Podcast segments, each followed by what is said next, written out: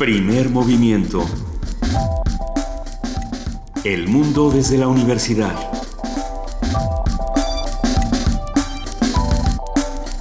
Muy buenos días, son las 7 de la mañana con 5 minutos de este 18 de abril, el lunes ya. Y estamos aquí en Radio UNAM arrancando primer movimiento con mi querida compañera y amiga Luisa Iglesias. Querido Benito Taibo, muy buenos días, muy buen día a todos los que nos escuchan, le que mandamos un gran abrazo a nuestra compañera Juana Inés de ESA, eh, que siempre nos acompaña y nos está escuchando, pero nosotros, nosotros somos los que estamos esta mañana en cabina y, y, bueno, también abrazamos a nuestro equipo de producción y le damos los buenos días, con muchas noticias de todos los tipos, de todos los sabores, algunos más amargas que otras. Y de todo el mundo, por supuesto. Así es. El sábado por la noche, un terremoto, un movimiento telúrico de magnitud 7.8 afectó a Ecuador.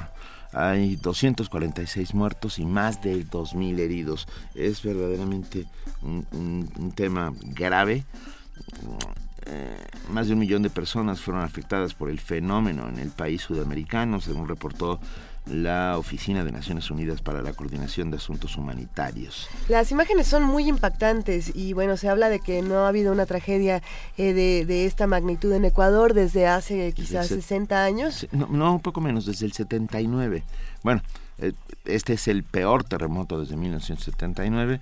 Eh, en este momento los hermanos ecuatorianos están em, empezando la reconstrucción, bueno, más que la reconstrucción, el buscar a las víctimas que todavía están entre los escombros, es, es, es, verdaderamente dramático lo que está sucediendo. Es dramático lo que está ocurriendo en Ecuador, quizá esto, este terremoto viene a causa de cómo tembló eh, América Latina este fin de semana con el impeachment de Dilma Rousseff, con este inicio de impeachment. Sabemos que esta palabra no es la mejor para, para hablar de una destitución, ¿no? de destitución, o un proceso que comienza. Vamos a hablar de cómo funciona este proceso a lo largo del programa, porque es algo importante saber cómo funciona, saber que Dilma Rousseff todavía no ha sido destituida, a pesar de que en este proceso será el, el vicepresidente quien entre eh, en, en, acción. Va, vamos a ver cómo funciona. En nuestro país pasaron eh, muchas otras cosas. Como ustedes saben, el GIEI decide salir de nuestro país tras la decisión de la PGR y, y bueno, vamos a, vamos a platicar también a lo largo del programa de qué es lo que está ocurriendo, qué es lo que opinan todos los que nos escuchan. Eh, por otro lado, también en nuestro país, en este, eh, como llaman, hecho sin precedente, el titular de la Secretaría de Defensa Nacional de la Sedena, eh, Cienfuegos, precisamente ofrece una disculpa pública a la sociedad que fue agraviada al, ver este video eh, donde, donde hay pues tortura por parte de los militares, por parte de la Policía Federal a una mujer. Lo platicamos en ocasiones anteriores en el programa. Y, y bueno, lo importante ahí es eh, preguntarnos si una disculpa como esta es suficiente. Digo, es algo que no había ocurrido y que es importante. Pues algo que no, que había ocurrido un montón de veces y de lo cual no sabíamos. Sabemos que la tortura es sistemática, ya muchos órganos de derechos humanos del país y del mundo entero han hablado de que la tortura es sistemática en México, pero bueno, esta es la prueba más fehaciente, más terrible y más dura que hemos visto y por la que tendremos que pasar porque transformar a las instituciones es la nueva la nueva el nuevo reto es, es un reto y, creo que esta disculpa es, es, importante siempre y cuando tengamos en cuenta eh, que no será suficiente si no hay un juicio correcto para, para las personas que, que, agreden, ¿no? Si decimos nada más que es un juicio por desobediencia, bueno, pues esta disculpa se queda a medias, ¿no? Pero vamos a ir platicando eh, de todo lo que ocurre en nuestro país, de todo lo que está ocurriendo en el mundo, arrancando esta mañana con nuestro lunes de ciencia, vamos a preguntarnos cómo funciona el pigmento. Hablaremos con el doctor Andrés Castel Rodríguez, él es jefe de departamento de Inmunoterapia Experimental del Departamento de Biología Celular en la Facultad de Medicina de la UNAM. En nuestra nota nacional tendremos a nuestro compañero y amigo Salvador Camarena, periodista y columnista del financiero, hablándonos sobre diputados millonarios. Como lo platicábamos en nuestra nota internacional, hablaremos de este proceso contra Dilma. Vamos a hablar, precisamente con Danilo de Asís Climaco. Él es doctorante del programa de estudios latinoamericanos de la UNAM. En la participación de la Dirección General de Publicaciones y Fomento Editorial de la UNAM, César Aguilar, su director de vinculación, comunicación y tecnología, habla sobre leer leer, editar, opinar. Coloquio Internacional de Lectura y Edición Universitaria 2016. La poesía necesaria esta mañana le corresponde a Benito Taibo. Benito, ¿vas a hacer eh, Sensemayá segunda parte? No, no voy a hacer Sensemayá segunda parte. Voy a ver qué se me ocurre que sea ahí yo un soliloquio. ¿Quieres una, una recomendación sí, de nuestros queridos Por favor, escríbanos y cuéntenos ¿Qué, se les antoja escuchar esta mañana? Para ver si eh, sirve un poco de bálsamo contra las heridas de nuestro tiempo. muchas heridas que tendríamos que curar en semanas como esta, que apenas comienzan. Vamos a hablar con nuestros amigos del Programa Universitario de Estudios sobre el Desarrollo. Platicaremos como lo hacemos cada semana con su director Rolando Cordera. En nuestra mesa del día, jardines botánicos. Una conversación con Linda Balcázar, coordinadora del área de difusión y educación del Jardín Botánico del Instituto de Biología de la UNAM, y el doctor Javier Caballero Nieto, investigador del Jardín Botánico de la UNAM. Tenemos dos de los más, bueno, ya verán, porque la verdad es que los jardines botánicos de la universidad son muy impresionantes. Además generan tanta imaginación, además de preservar muchas especies y de hacer una labor importantísima por la ecología y por, por toda esta, digamos, eh, bueno, vamos ahora mejor a, una nota, si te parece bien, querido, antes de que me apasione con los jardines. Los invitamos a que se queden con nosotros de 7 a 10 de la mañana y bueno, ¿por qué no hablamos de una incubadora? Mira, la Escuela de Enfermería y Obstetricia de la UNAM incorporó a su infraestructura una incubadora de alta tecnología. Toda la información la tiene nuestro compañero Jorge Díaz González. La Escuela de Enfermería y Obstetricia de la UNAM instaló una incubadora de tecnología avanzada para asistir a un neonato en estado crítico sin moverlo ni exponerlo a contraer otro padecimiento. La maestra Rocío Amador Aguilar, coordinadora del Centro de Enseñanza de Clínica Avanzada de la entidad universitaria, explica las bondades de este equipo. Es una adquisición muy importante para la universidad porque es una incubadora que tiene muchas bondades. Por ejemplo, nosotros queremos tomar una placa de rayos X, no tenemos que sacar al niño como nos sucedía en otras incubadoras y hay que abrir la incubadora, sacar al niño y ponerlo en el aparato de rayos X y tomarle la placa. Con esta incubadora no, ella trae un circuito que es una especie de un cajoncito, se desliza, se mete la placa, queda perfectamente colocado para tomar la placa sin hacer un solo movimiento con el niño. El nuevo dispositivo de origen japonés está considerado como uno de los más funcionales en su tipo, pues ocupa poco espacio, permite tomar signos vitales, aplicar fototerapia y transformarse en cuna cuando es necesario depositar ahí al bebé. Sin moverlo, se le puede pesar, medir y aislar del ruido de manera electrónica. También es posible conservar el oxígeno y humedad pues está equipado con doble pared. La doctora Amador destacó que la incorporación de la incubadora, la UNAM, se mantiene a la vanguardia. En el caso de la universidad, específicamente la INEO, pues nos sentimos privilegiados porque es una incubadora de alta tecnología que acerca mucho a los alumnos para el trabajo que llevan allá en las instituciones y que tampoco los han visto aquí en la escuela y que bueno, pues ahora ellos tienen esa facilidad de que la tienen aquí Solo la ENEO y algunos hospitales de tercer nivel cuentan con esta tecnología de punta, incluso otras escuelas de enfermería acuden a sus instalaciones para conocerla y capacitarse en su uso. Para Radio UNAM, Jorge Díaz González.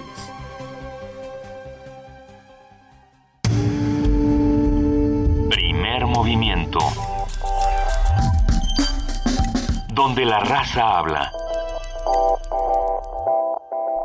Son las 7 de la mañana con 14 minutos. Hemos recibido muchos tweets, muchas, muchas llamadas y mensajes comentándonos que la señal eh, por el 96.1 de FM está teniendo muchos problemas. Recuerden que si no pueden escucharnos a través de FM, los invitamos a que nos sintonicen a través de www.radiounam.unam.mx. También a que nos, nos, pueden, nos pueden sintonizar a través de la aplicación tuning. Y bueno, ya estamos trabajando en eso. Es un problema con, con la antena precisamente que se encuentra en el Ajusco, pero queremos agradecer a todos los que nos están ayudando a, saber cómo, cómo está el, diagnóstico de nuestra querida señal. Eh, los, los, que pueden siempre sintonizarnos por internet y se la saben mejor que nosotros para manejar redes sociales, aplicaciones y demás son los niños, Benito. Por supuesto. Y los niños todavía, es posible que no se, se hayan ido todavía a la escuela. Son las siete y cuarto están ya preparándose a punto a punto. Desayunando con mucho entusiasmo porque es lunes. Y, por lo tanto, les vamos, vamos a darles un, un silbidito. Ah, vamos a darles un silbidito para que con ese silbidito se pongan alegres y vayan a la escuela con ánimos para aprender un montón de cosas. Jorge Jiménez Rentería, nuestro director del Centro Cultural Tlatelolco, nos ha mandado Give a Little Whistle, o sea, dame un silbidito. O sea, échame un chiflido. Échame un chiflidito, con Cliff Edwards, sobre esta, eh, esta pieza corresponde a Pinocho, el álbum.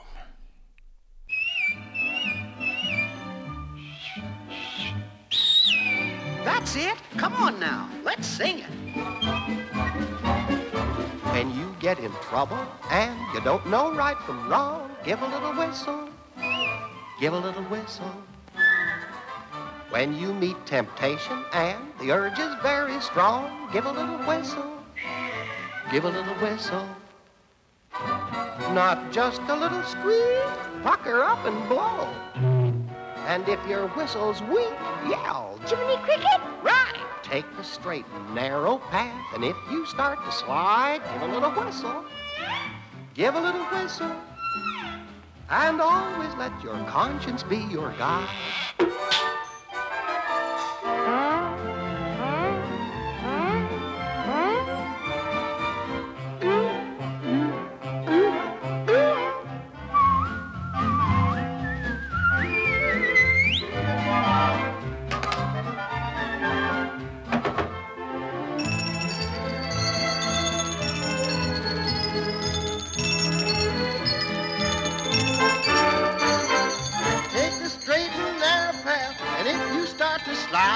Little whistle, give a little whistle, woo and always let your conscience be your guide. And always let your conscience be your guide. Primer movimiento. Para afinar el día.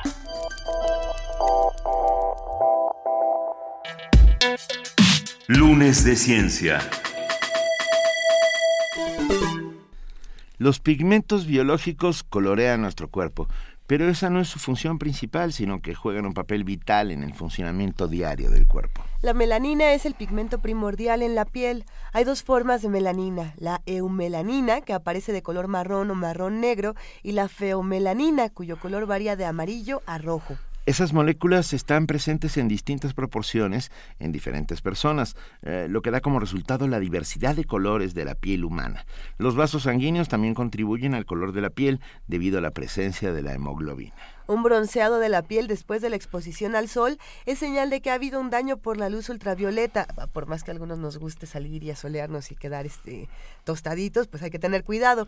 Para resarcir ese daño, el cuerpo genera más melanina de lo normal. Sin embargo, la melanina adicional solo proporciona una protección parcial. Sobre el funcionamiento y administración del pigmento en los animales humanos y no humanos, sus patologías y particularidades, hoy conversaremos con el doctor Andrés Castel Rodríguez, jefe del Laboratorio de Inmunoterapia Experimental del Departamento de Biología Celular en la Facultad de Medicina de la UNAM. Andrés Castel, bienvenido. Sí, hola, buenos días. Muchas gracias.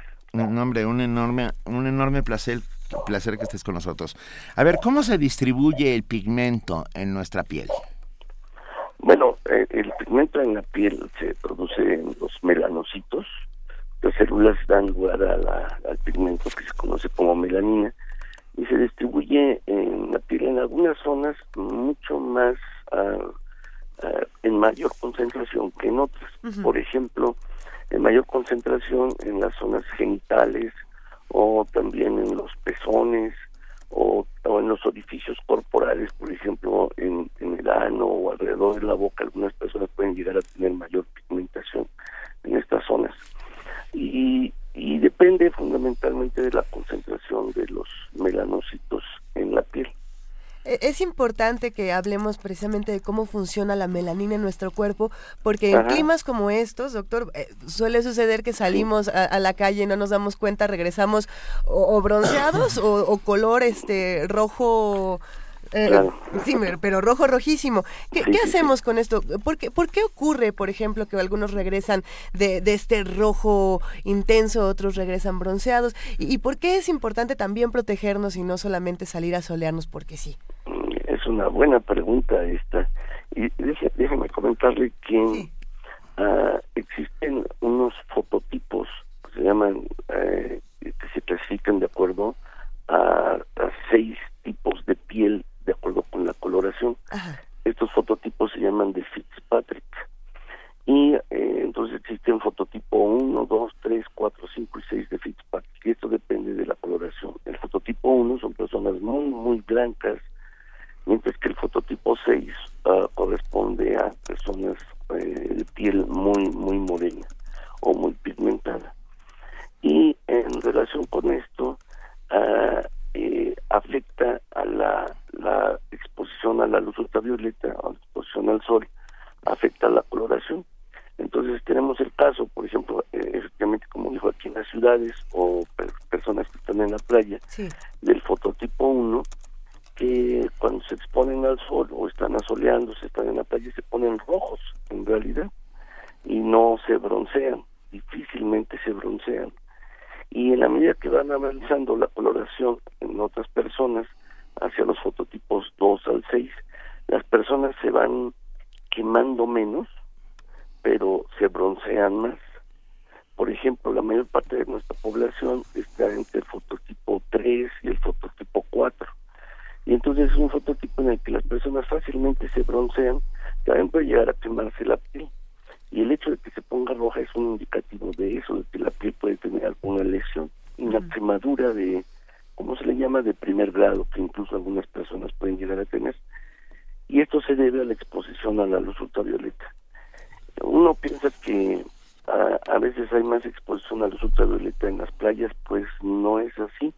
En la Ciudad de México, en particular, eh, con frecuencia los índices de luz ultravioleta son bastante altos y la- entonces uno debe ah, pues protegerse contra la luz ultravioleta colocándose ah, bloqueadores solares Claro. o ah, de esta manera para protegerse.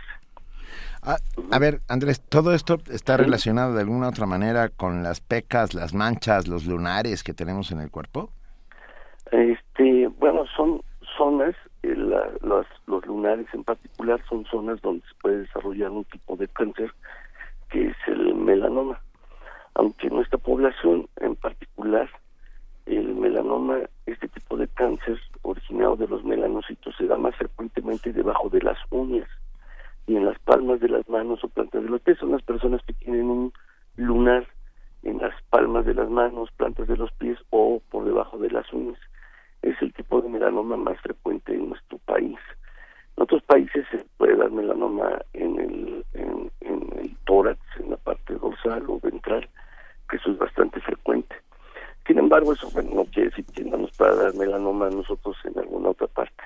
Y el, el melanoma se relaciona eh, específicamente con la exposición a la luz ultravioleta. En los últimos años, 20 años, ha aumentado la incidencia de melanoma en un 400%. Entonces se ha hecho más frecuente cada vez y se ha asumido que esto se debe a la mayor exposición a la luz ultravioleta y también al adelgazamiento de la capa de ozono que permite que pase luz ultravioleta desde pues desde la luz solar y que llegue hasta la corteza terrestre. Aquí sería quizá prudente que habláramos de las enfermedades que, que puede sufrir nuestra piel, de todos los tipos de padecimientos y, y también, bueno, partiendo también de, este, de esta pequeña di- discusión que se tiene mucho en la calle, ¿no? Hay muchos que dicen, no, si es bueno asolearse porque cuando te asoleas, este, el sol es vitamina, ¿no? Eso es como algo que uno escucha muy seguido. Y, y los otros que te dicen, no, a ver, te asoleas y es cáncer de piel. O sea, hay, hay como, como una polarización cuando se habla de, de sol y melanina bien interesante, pero no son los únicos padecimientos que podríamos tener. ¿O, o cómo, Claro. cómo funciona? Platícanos, por favor. Bueno, am, sí, e- efectivamente la, la exposición, necesitamos la exposición a la luz solar para que en la piel se genere la, los precursores de la vitamina D. Ajá. Y lo necesitamos, ¿cuánto nos debemos asolear a la semana? Pues ah, se ha calculado que nos debemos asolear unos 15 minutos a la semana para tener la suficiente cantidad de vitamina D producida en la piel. 15 minutos a la semana, no, no 15 minutos diarios. No, no, no, solo 15 minutos a la semana. Con eso es suficiente. Doctor, con el día de ayer ya tuvimos para solearnos como un mes, más o menos. Claro. Así hay que tener mucho cuidado. Ok, ok. Exa- exactamente. Y, y lo que sí debemos generar es una cultura de protección contra la radiación ultravioleta. ¿Cuánto en, en, en las horas pico, cuánto hay más exposición a los ultravioleta? Es, son entre las 11 de la mañana y las 4 de la tarde.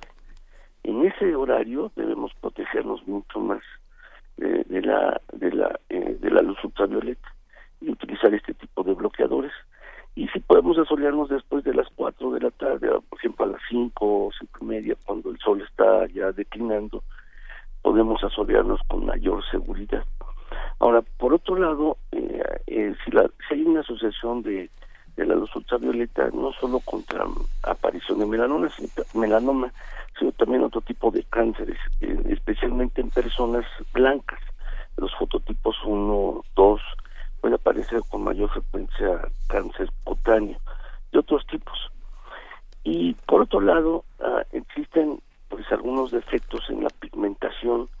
Por ejemplo, personas ah, que pueden, ah, que se debe a un fenómenos inmunológicos, en los cuales los, los melanocitos ah, comienzan a morirse. Y entonces genera esto un problema de pigmentación que se le conoce como vitiligo. Son personas que frecuentemente vemos en la calle que tienen manchas ah, más claras, o se les llama manchas hipocrónicas o claras, alrededor de los ojos, alrededor de la boca o alrededor o entre los dedos. Y estas manchas claras comienzan a juntarse unas con otras, a coalescer y hacerse más grandes cada vez. Y este es un defecto de la pigmentación debido a la falta de melanocitos. Es de difícil tratamiento este tipo de situación y lo que se hace con estos pacientes es eh, tratar de hacer que los melanocitos proliferen, se les ponen en algunas cámaras de bronceado o junto con algunas otras ah, medicamentos para aumentar la produ- producción de melanocitos, pero en realidad no da muy buen resultado. Y lo que se prefiere cuando las manchas son muy grandes, ah, por ejemplo, lo que se prefiere es desmanchar las zonas normales para que las personas queden del mismo color. Eso es lo que se prefiere, por ejemplo, en este caso de esa patología, que es el vitiligo. Ok, ok. Ok. Eh, y, a ver, es que me quedé pensando por qué somos de diferentes colores de piel, porque hay algunos, algunos somos negros, otros amarillos, otros Ajá, blancos, otros no lo sé. De- hay, una hay una escala cromática bastante amplia en los Sí. colores de piel de los seres humanos. Sí, bueno, el color de la piel se produce por el tipo de pigmento y por la cantidad de pigmento que tienen las personas. Entonces, el- hay de colores desde el amarillo hasta el marrón muy, muy oscuro, pasando por el café claro, el rojizo o el cobrizo, y, y entonces este esto da la coloración de la piel. Pero además también es, eh, no solo es el tipo de pigmento, sino además también el, la cantidad de pigmento que se está produciendo. Entonces, personas muy, muy blancas, pues tienen un color, un, un- un- una melanina un tanto amarillenta y producen menos melanina. Aunque el número de células que producen la melanina es muy similar en todos los ah, ah, poblaciones humanas, por ejemplo, ah, eh, existe un melanocito por cada aproximadamente 36 me- eh, queratinocitos o células epiteliales. Entonces esta relación de 1 a 36 células de la epidermis permite que el color en un mismo individuo pues sea homogéneo en todo el cuerpo. Eso es lo que permite. Cuando hay más coloración o, cuando una persona tiene es más oscura o negra, ah, tiene el mismo número de melanocitos, el mismo número de células, solo que produce un pigmento más oscuro y a veces ese pigmento lo producen en mayor cantidad. Entonces, Sí. la coloración de la piel se da fundamentalmente por ese tipo de situaciones. Si relacionamos esto que, que acabamos de platicar, Andrés, precisamente con lo que hablabas hace un momento del vitiligo, ¿qué es lo que ocurre, por ejemplo, no con las personas que tienen vitiligo y que se, que se someten a este tipo de tratamientos, donde Ajá. digamos que ah, modulamos la melanina, por así decirlo? ¿Qué pasa Ajá. cuando este tipo de tratamientos son cosméticos? Es decir, eh, personas que, que son de, de un color más oscuro y que se, se ha puesto de moda, pues aclararse la piel con distintos tratamientos, u oscurecerse, la que es la otra. Que, ¿cómo, ¿cómo, ha funcionado esto a, lo largo del tiempo? Pues hay medicamentos que son tóxicos para los melanocitos. Y entonces algunas personas utilizan esto en, en, alguna, en algún momento, o etapa de su vida, para tratar de, pues, llegar al estándar de belleza, ¿no? Que, que, se tiene o que ellos consideran que debe ser. Ah, sin embargo, no es recomendable utilizar esto porque, por lo que ya se ha mencionado, pues realmente el tener melanocitos y tener cierta pigmentación en la piel, pues nos confiere pues protección contra la luz ultravioleta porque los melan- la melanina en realidad funciona como un atrapador de radicales libres y el hecho de que nos bronceemos en realidad es un efecto del res- o es un resultado de la protección contra la radiación ultravioleta y del daño que se puede generar en la piel. Entonces, ah, lo, la idea es que no se recomiende. Y algunas personas, como ya, ya lo mencionaste, pues no solo se tratan de blanquear un tanto la piel, sino también sus genitales. Tratan de, de aclarar los genitales, pues para tenerlos un poco más ah, blancos. Y eso lo hacen algunas personas, eh, que realmente, pues lo que se está haciendo es disminuir el número de melanocitos en estas zonas. Podríamos ahí tener un- una me, discusión. quedé, me quedé impactado de aquellos que quieren blanquear sus Pero genitales. es que es bien interesante porque el estándar de belleza está, está precisamente en estas cosas, ¿no? Lo- lo- actores que se dedican precisamente a la industria eh, del sexo, ¿no? Que, que Sí, tienen, sí, sí. eh, que, cumplen con estos patrones, ¿no? Y, y que están, que son personas que están en muchos riesgos, ¿no? Que son comunidades que, que, se, que se insertan en muchos riesgos. El riesgo de la belleza, por un lado, el riesgo de la salud, que está completamente ligado a la belleza en este caso. Eh. Pero pensando, eh, por ejemplo, están este tipo de actores, este tipo de personajes, las celebridades también, ¿no? Se habla mucho del caso de, pues bueno, en, su momento se hablaba de Michael Jackson, como ahora hablan de otras estrellas como puede ser este, Rihanna, Beyoncé y demás, que bueno, no, no son el tema que a nosotros nos interesa. Sin embargo, sí, sí nos llama mucho la atención preguntarnos los grupos en, en nuestro país que pueden ser más, eh, digamos, sensibles a este tipo de padecimientos o que pueden acercarse más a las enfermedades de la piel. Sí, ah, bueno, hay, hay personas, bueno, normalmente son personas con un estrato socioeconómico pues medio alto los que tratan de hacerse este tipo de procedimientos en, en, en la piel. O por cuestiones de trabajo, por ejemplo, salen en portadas de revistas o en revistas o películas y, y bueno, tratan de blanquearse un tanto la piel eh, en particular y las zonas genitales cuando así lo requiere su trabajo. Entonces, eh, de hecho, hay toda una industria acerca de esto en medicina estética para mm, tratar de embellecer los genitales. Eh, y hay una rama de la medicina estética que de manera particular se encarga de este asunto y médicos que se tratan de especializar, en, por ejemplo, en embellecer los genitales y como parte de eso es blanquear los genitales. Entonces, am, bueno, eh, en realidad es- está produciendo alteraciones en, en- en- en la piel y eh, el blanquear un tanto los genitales no hay tanto problema porque son zonas que están pues no fotoexpuestas, Estas son zonas que no están eh, expuestas a la luz solar. Sin embargo, el, el, el afectar los melanocitos en el resto del cuerpo, pues eso sí puede afectar porque son zonas fotoexpuestas que pueden eh, tener un mayor riesgo de aparición de, de procesos cancerosos en piel. Ujú. Ah, hablemos, si, si nos lo permite, Sí, eh, sí, sí. doctor Andrés Castel Rodríguez, jefe del Laboratorio de Inmunoterapia Experimental del Departamento de Biología Celular de la Facultad de Medicina de la UNAM, un poco acerca de la piel, la dermis, la epidermis y, y, y lo que y todo lo que hay alrededor. ¿Cómo debemos cuidarla, protegerla? ¿Qué, qué significa eh, un buen un buen cuidado de la piel? Bueno, la piel, como el órgano más grande de nuestro y que efectivamente, como ya dijiste, tiene dos capas, la epidermis, la dermis, y bueno, también el tejido subcutáneo, la, la grasa que está por debajo. Y la manera de, de, cuidar la piel, bueno, pues, hay diferentes poblaciones de células, tanto en la epidermis como en la, en la dermis, y, y la manera mejor de cuidarlos es mantenerla hidratada la piel hay que mantenerla hidratada, utilizar algunas ah, cremas para mantenerla hidratada, también utilizar ah, o, evitar la exposición a la luz solar, como ya, ya se ha comentado, y ah, fundamentalmente es eh, el, el- de cuando en cuando pues tratar de hacerse alguna, eh, quitarse la capa córnea, que puede, es una capa de células muertas que están en la superficie del epidermis, y con esto pues la piel puede adquirir una mayor suavidad, mayor tersura y hay muchos, una gran cantidad de productos. De hecho, ah, hay muchos productos que en realidad pues con una ah,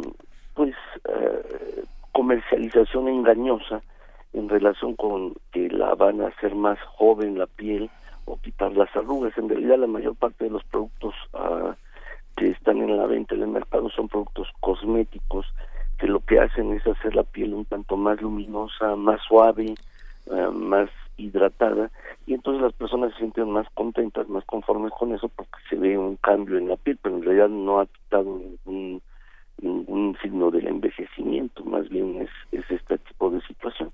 Entonces, ah, pues eh, los cuidados de la piel deben ser eh, dirigidos fundamentalmente a la hidratación, mantener la piel lubricada, que no se agriete la piel y a la protección contra la luz solar.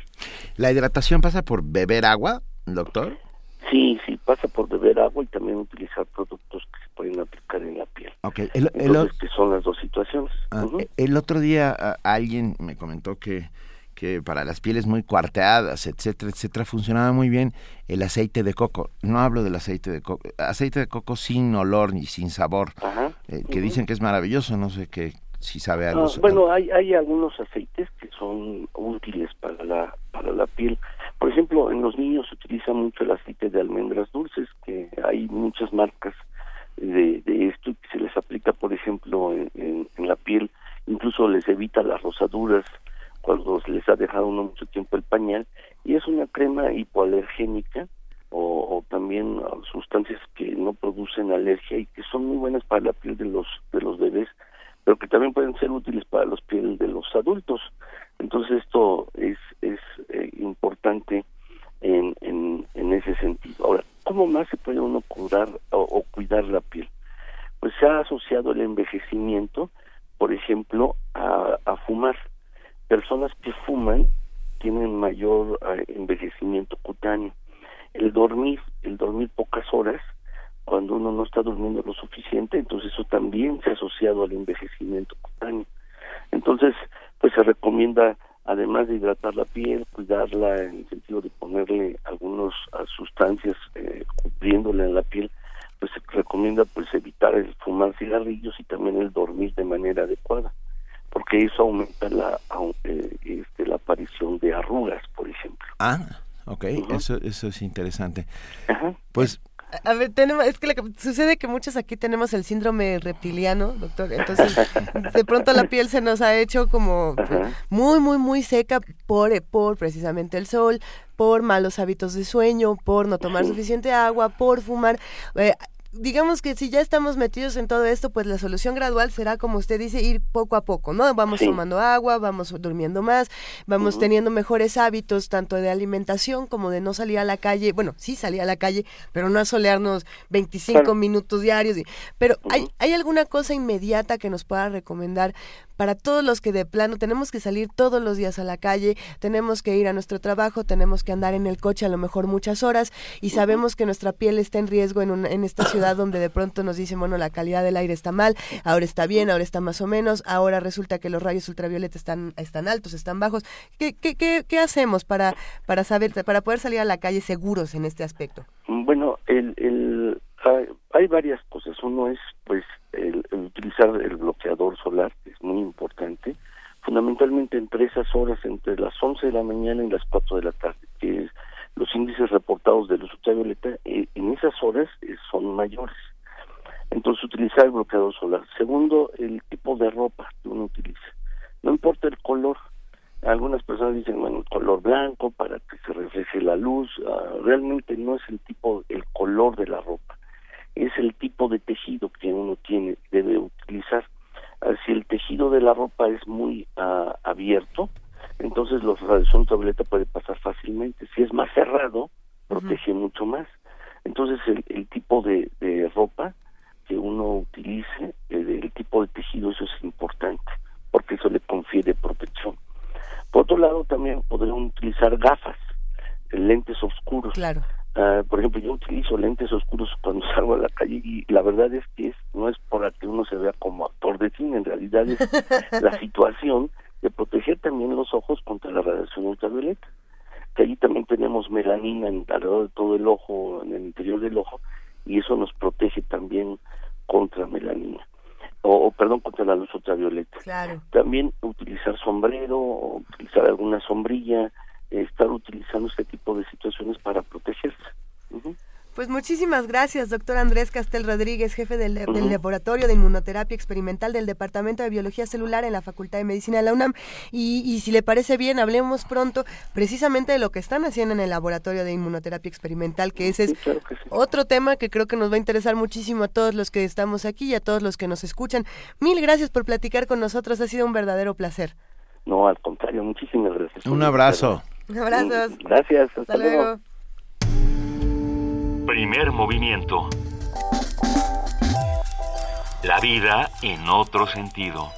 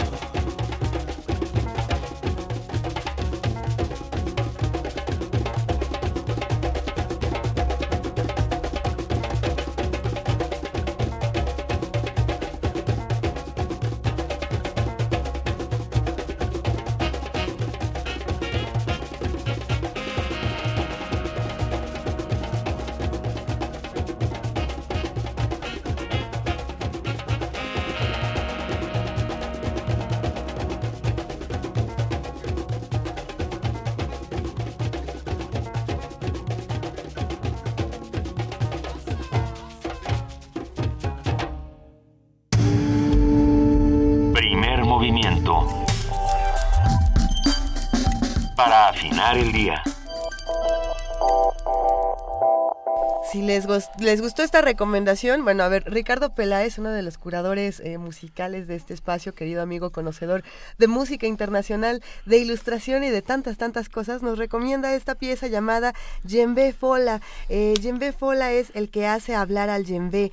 El djembe es un instrumento de percusión tradicional de África y bueno, pues es lo que, lo que escuchamos, esta, este tamborazo loco, eh, enloquecedor, muy bueno para despertarnos eh, esta mañana. Así es. Ah, nos han escrito muchos amigos acerca de que en algunos lugares no se puede escuchar Radio UNAM, en otros sí. Ah, nos están escuchando por internet, por ejemplo. Cuéntenos para saber si estamos llegando hasta ustedes. Estamos en labores de mantenimiento, poco a poco. eh, Sí, intentamos darles un mejor servicio. En los, se estará solucionando. Abner Gutiérrez nos dice, ya le bajaron la potencia, velada censura. No, Abner, no, ni- ninguna velada censura. de No, ningún- no, por el contrario, vamos a, Escucha, vamos a tratar que todo la- salga bien. La tecnología, al igual que los caballos de carreras de los hipódromos, no tiene palabra de honor, pues, entonces depende de... Así como de- Sí. están obligando a que los coches se vayan a servicio, están obligando a que la señal se vaya a servicio Así un rato es. para que regrese eh, mejor de lo que estaba. Pero por favor avísenos si por eh, internet nos están escuchando bien y los que nos estén escuchando bien en algunas zonas del Distrito Federal, por favor también cuenten, o, en, o, o allende nuestras fronteras de ¿Quién- la Ciudad de México. ¿Quién, quién nos mandó el meme del Confused Travolta? genial, perdón. ¿Dónde Gracias, está primer gracias. movimiento? Gracias, aquí está. Nos lo mandó PB. Gracias. Está Está- es que muchas, gracias, a Nos todos los que nos nos escriben. reímos mucho. Nosotros estamos muy contentos de poder transmitir. Si no se puede escuchar desde el 96.1, recuerden que www.radiounam.unam.mx tiene toda la señal y tiene los podcasts de ediciones anteriores, tanto de primer movimiento como de todos los programas que están en, en la bella barra. Y también un compañero nos ha recomendado eh, algo llamado FM Plus, parece ser una app, una app de, de internet que funciona. Silvestre, gracias Silvestre por habernos mandado esta información. Bueno, bueno, vamos a Vamos a una nota, vamos Benito. a una nota, así es. Si te Tenemos- parece bien, hablemos, hablemos de basura. Bueno, hablemos de basura. ¿Sabía usted que de las 22 mil toneladas de basura que se generan diariamente en la Ciudad de México, solo se recicla el 20%? Yo no es- lo sabía. No, es, sí lo sé. es, poqui- es poquísimo. Es muy poco. ¿Y qué es lo que ¿qué pasa se hace con, el resto de la basura? Bueno, alguna se transporta, otra no. Pero ¿qué te parece si mejor escuchamos esta nota que tiene nuestra compañera Cindy Pérez Ramírez? Venga. Seguro usted reconoce este sonido. Sí, es la campana que anuncia al camión de la basura. ¿Se ha preguntado qué sucede con los residuos que desecha diariamente? ¿A dónde van? A diferencia de lo que pasa en ciudades como Copenhague, donde se recicla el 89% y solo el 2% va a los rellenos sanitarios, en la Ciudad de México, de las 22.000 toneladas que se generan cada día, solo se recicla el 20%. En entrevista para Radio UNAM, el doctor Héctor Castillo Bertier, académico del Instituto de Investigaciones Sociales, dijo que la ciudad no tiene lugares de disposición final y por eso recurre al Estado de México para depositarla. Cada camión debe recolectar unas 4 toneladas de basura como máximo. Y si tú quisieras poner 22 mil toneladas, pues te alcanzaría para poner una fila de camiones desde la entrada de Indios Verdes hasta la salida a Cuernavaca por toda la avenida Insurgentes llena de camiones de basura. Con dos o tres días que no se pudiera tirar la basura en el Estado de México, la Ciudad de México literalmente colapsaría ambientalmente porque no tendríamos qué hacer con la basura. Y eso es que no tenemos un programa de corto, ni de mediano, ni de largo plazo. En tanto, Sergio Palacios Mayorga, investigador del Instituto de Geología de la UNAM, señaló que uno de los contaminantes que se generan por el inadecuado manejo es el óxido nitroso. es uno de los gases que salen de los tiraderos de basura y que en conjunto se les llama biogás. El biogás que sale de los tiraderos tiene dióxido de carbono, óxido nitroso, el metano sobre todo, es el, uno de los responsables del calentamiento global. Ciudades grandes como México pues generan una cantidad de biogás enorme que se va a la atmósfera. Eso es porque todo va revuelto. Transformar los desperdicios orgánicos en compostas y biofertilizantes. Y por otro lado, la industrialización de los residuos. Ambos académicos coincidieron en la necesidad de crear una cultura del reciclaje en la población, así como en la separación de la basura. Para Radio UNAM, Cindy Pérez Ramírez. Primer movimiento. Donde la raza habla. Conversar, escuchar, transformar. En la calle el acoso. Si unos y otras nos pusiéramos en el lugar de la otra persona, seguramente podríamos acompañarnos y cuidarnos más, más solidaria y más lúdicamente. ¿no? Aquí estamos otra vez. Aquí estamos para seguir hablando sobre las temáticas de género. Es necesario, es urgente, es indispensable para todas y todos. Dicen por ahí que la gente privilegiada jamás se da cuenta de las injusticias. Un grupo nace sin poder y el otro grupo nace con poder y eso determina todas las relaciones sociales que vas a hacer en tu vida. Las mujeres mayores creo que enfrentan muchos más problemas. Porque... Tejiendo Género, tercera temporada. Escúchanos a las 13.30 horas por el 96.1 de FM. 15 minutos diarios de lunes a viernes. Invitan el Instituto Nacional de las Mujeres, el Programa Universitario de Estudios de Género y Radio UNAM. Porque solo a través de la equidad podremos construir una sociedad más justa. Si no votas por el candidato que te dije, le quito la beca a tu hija. Si sabes de algún servidor público que condiciona un programa social o un servicio público, denúncialo. Me tienen que aportar dinero para este partido. Y si no, los corro. Si te solicitan aportaciones de dinero para apoyar un partido o candidato, denúncialo. Nadie puede quitarte el derecho de votar libremente. Y si lo hacen, denúncialos a la FEPADE. Ayúdanos a prevenir y perseguir los delitos electorales. Nosotros nos encargaremos de hacer cumplir la ley. Habla Andrés Manuel López Obrador, presidente nacional de Morena. No solo es el derroche, la ostentación, es también el mal ejemplo. Apenas habían comprado el avión presidencial de 7.500 millones de pesos que no lo tiene ni Obama y habían comprado otro para el secretario de la Defensa y otro más para el procurador, un avión de lujo de 80 millones de dólares. Mientras al pueblo solo le entregan migajas, despensas, frijol con gorgojo y eso cuando necesitan los votos. Morena es la esperanza de México. México lucha, México grita y te necesita. Basta de los villanos de siempre. Basta de los corruptos que mienten. Basta se terminó la paciencia. Basta ya no queremos violencia. Todos atentos, llegó el momento, llegó la hora del movimiento. Todos atentos, del movimiento. Movimiento naranja.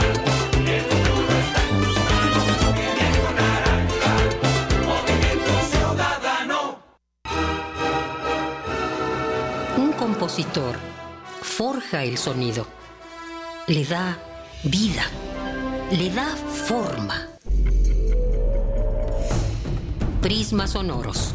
Te invitamos a explorar el desarrollo creativo de la obra de diversos compositores. Conoce los distintos estilos en los que inmortalizaron su pensamiento musical. Prismas sonoros. Un compositor, distintas formas.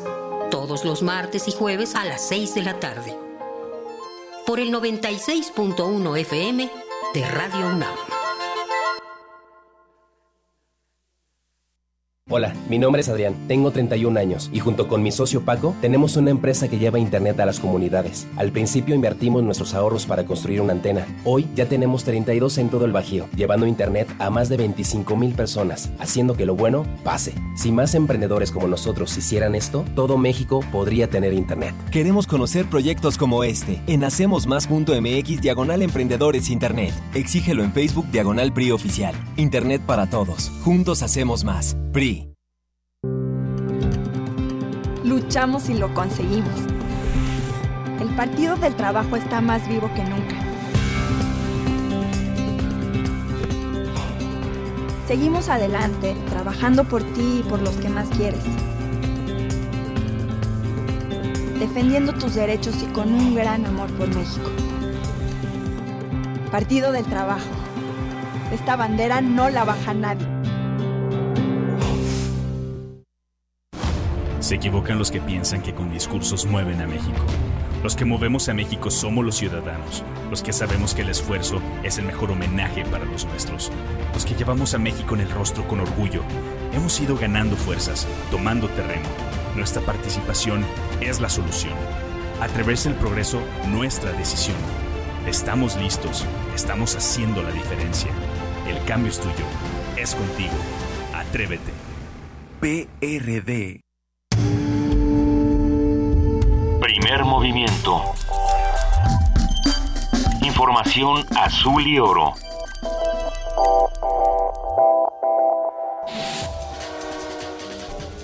Corte informativo. Científicos de la UNAM observaron la estructura dimérica del ATP sintasa mitocondrial y descubrieron un novedoso regulador natural en la enzima bacteriana. José de Jesús García Trejo, investigador de la Facultad de Química, explicó que el hallazgo podría llevar al desarrollo de una nueva generación de antibióticos. El ATP es la moneda energética universal. Es este donde se almacena toda la energía. E, es una riqueza tener mucho ATP para la célula porque es mucha energía para vivir.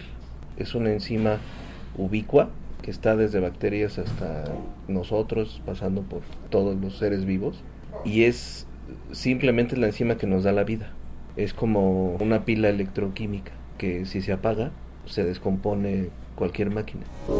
Hillary Clinton, precandidata demócrata, pidió al gobierno mexicano imponer altos estándares a sus fuerzas militares y policíacas para que no violen los derechos humanos. Esto luego de divulgarse un video que muestra a militares y un policía federal torturar a una mujer civil. El Centro de Derechos Humanos Miguel Agustín Pro Juárez aseguró que las disculpas de Salvador Cienfuegos, titular de la Secretaría de la Defensa Nacional, por el caso de tortura a una mujer donde aparecen dos militares es insuficiente. Dijo que el asunto permanece impune y no hay una investigación de cadena de mando. La Policía Federal trasladó al penal de máxima seguridad de Tepic Nayarit a 18 maestros pertenecientes a la Coordinadora Nacional de Trabajadores de la Educación, detenidos durante un desalojo en bloqueos realizados el fin de semana en Tuxtla Gutiérrez y San Cristóbal de las Casas, Chiapas. Están acusados de los delitos de ataques a las vías generales de comunicación, atentado a la paz y motín. Un análisis del Instituto Belisario Domínguez reportó que en México 70.000 niñas y niños son explotados sexualmente. El informe señaló que el 20% de las víctimas son de otras nacionalidades. 43% de los municipios del país tienen deuda con el Servicio de Administración Tributaria. En total, son 1.060 los ayuntamientos que deben al fisco. La Confederación de Asociaciones de Agencias Aduanales de la República Mexicana informó que durante los primeros dos meses del año se recaudaron 140 mil millones de pesos. La dependencia señaló que esta cifra representa el 60% del impuesto al valor agregado obtenido por el país. Ante el proceso de juicio político contra la presidenta brasileña Dilma Rousseff, el exmandatario Luis Ignacio Lula da Silva dijo que el opositor Michael Temer busca la presidencia apoyado en un eventual golpe de Estado.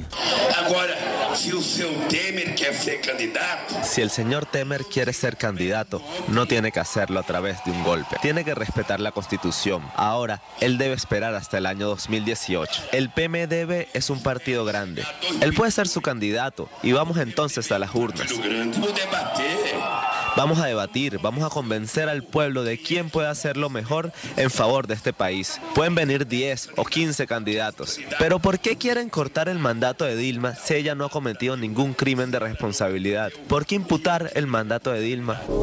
François Hollande, presidente de Francia, prometió donar 100 millones de euros al Líbano para ayudar a superar la crisis de refugiados que padece ese país. He decidido que Francia debe trabajar a vuestro lado. La ayuda francesa para los refugiados en el Líbano se elevará a 50 millones de euros este año y 100 millones para los próximos tres años. Hasta aquí el reporte. En una hora más información.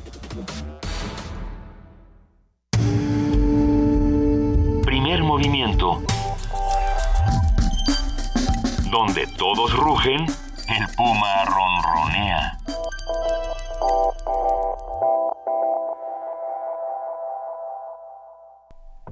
8 de la mañana con un minuto. Uh, gracias a todos los que nos están escribiendo, muchas gracias.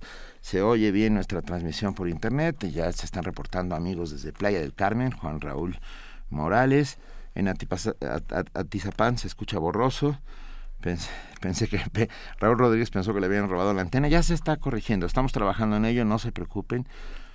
Pero bueno, si nos pueden escuchar por internet, por favor, háganlo. Estamos con ustedes. Vamos a estar aquí toda la mañana, por supuesto, y como todos los días. Y, es un inmenso placer.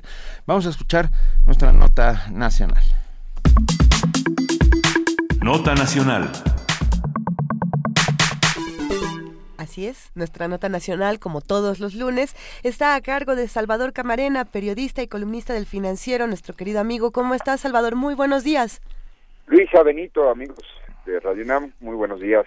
Con un gusto eh, enorme de comenzar la semana juntos. ¿Cómo están? El gusto es todo nuestro, querido Salvador. Hoy nos estábamos preguntando, eh, todos, es como estas leyes de directamente proporcional o no, este, todos los diputados son millonarios o para, o, todos los millonarios son diputados o, es excluyente o cómo funciona.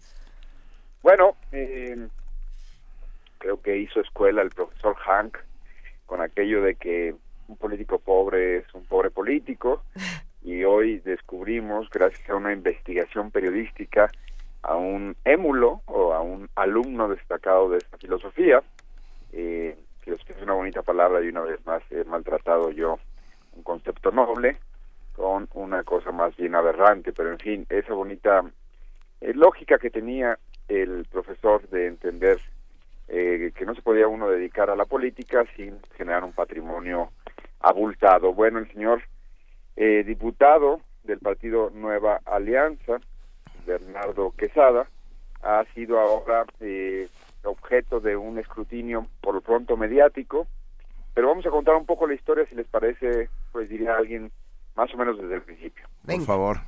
Eh, el Miami Herald es un periódico muy importante de los Estados Unidos, es el periódico que está más importante de Florida, sin duda, y se preguntó hace unos meses ¿Qué estaba pasando con el desarrollo eh, inmobiliario en Florida? Porque, eh, pues una vez que empiezan a surgir edificios y condominios y una serie de desarrollos, ah, en algunas partes del mundo, como en Nueva York, eh, así también lo hizo el propio New York Times, se empiezan a preguntar, bueno, bueno, ¿y quiénes son los vecinos que están llegando al barrio? ¿Quiénes son los señores que están comprando estas cosas tan grandes y tan lujosas? No vaya a ser que terminemos viviendo con alguien que ni nos imaginábamos o que no quisiéramos. El New York Times así dedicó una serie de reportajes hace unos meses, concretamente hace un año, y ahí surgió el nombre, por ejemplo, de, eh, José Murat, ni más ni menos que el exgobernador de Oaxaca y de su hijo, Alejandro Murat, hoy candidato del PRI a la gubernatura de ese estado. En un trabajo más o menos similar, el Miami Herald publicó el viernes pasado una investigación en donde resulta que tenemos un señor diputado, eh, ex asambleísta, ex presidente del partido Nueva Alianza, ligado al Sindicato Nacional de Trabajadores de la Educación, ex funcionario de ese sindicato, que eh, pues cuya familia, él y su familia, compraron en un solo día 11 departamentos en Miami. Y según relata el Miami Herald, no hay ningún registro de que hayan pedido una hipoteca, un préstamo bancario para hacer esas compras. Entonces el diario concluye sin más ni más pues que llegaron y lo pagaron en cash. Que llegaron y dijeron, me gusta este y este y este y este y este y este y este y este y este y este y este hasta contar 11 y entonces me los llevo. Que, recordarán que hubo una época que los españoles vivieron una burbuja, hoy la están pagando, y se fueron conocidos en el mundo entero como Gimme Tú, porque llegaban a algún lugar, preguntaban cuánto costaba, les parecía muy barato aquello, viviendo las subvenciones de la Unión Europea, y entonces en vez de llevarse uno decían, me llevo dos, Gimme Tú. Bueno, pues estos dijeron, Gimme Eleven. Se llevaron 11, 11 eh, en un solo día del 2005, 11 eh, departamentos de lujo en un lugar eh, que la gente que conozca Miami ubica perfectamente, Brickell, y que es conocido precisamente por sus construcciones esplendorosas en este tipo de asuntos del lujo. En total pagaron 6.3 millones de dólares por esos. El año antes, la esposa del diputado Quesada, Jessica Peredo Rincón, había pagado un millón punto, o un millón cien mil dólares por un departamento de dos recámaras un millón cien mil dólares por un condominio de dos recámaras en South Beach. Y en 2008 después de los 11 que se llevaron te, te debe terminar la mano este, yo creo adolorida de tanto firmar escrituras. 11 de un golpe debe ser una cosa terrible. Seguro se tuvieron que tomar un whisky para pasar el trago amargo.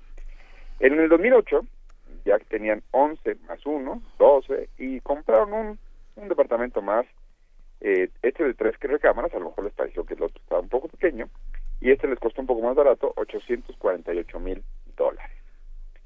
Hoy sucede que eh, el diario, cuando se puso a investigar, el Miami Herald, quién vivía aquí, pues encontró que este diputado, pues de repente tiene mucha lana como para llegar y decir, vengan esos 11, más uno antes, y más uno después, 13.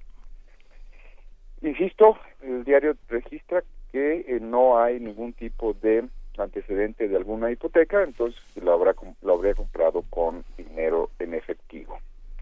Eh, yo creo que es muy eh, eh, es una cosa que podría ser ya de suyo cuestionable si alguien que se dedica a la política puede tener una carrera empresarial paralela y luego descubrir pues que muchos años después a pesar de haber sido un modesto asambleísta eh, lo de modesto es otra bonita palabra que acabo de, contratar pero ya ahí lo vamos a dejar okay. además de haber sido un asambleísta y presidente de Nueva Alianza en el Distrito Federal que no es un destino glamoroso y te conviertes en codueño de esta fortuna. Sí.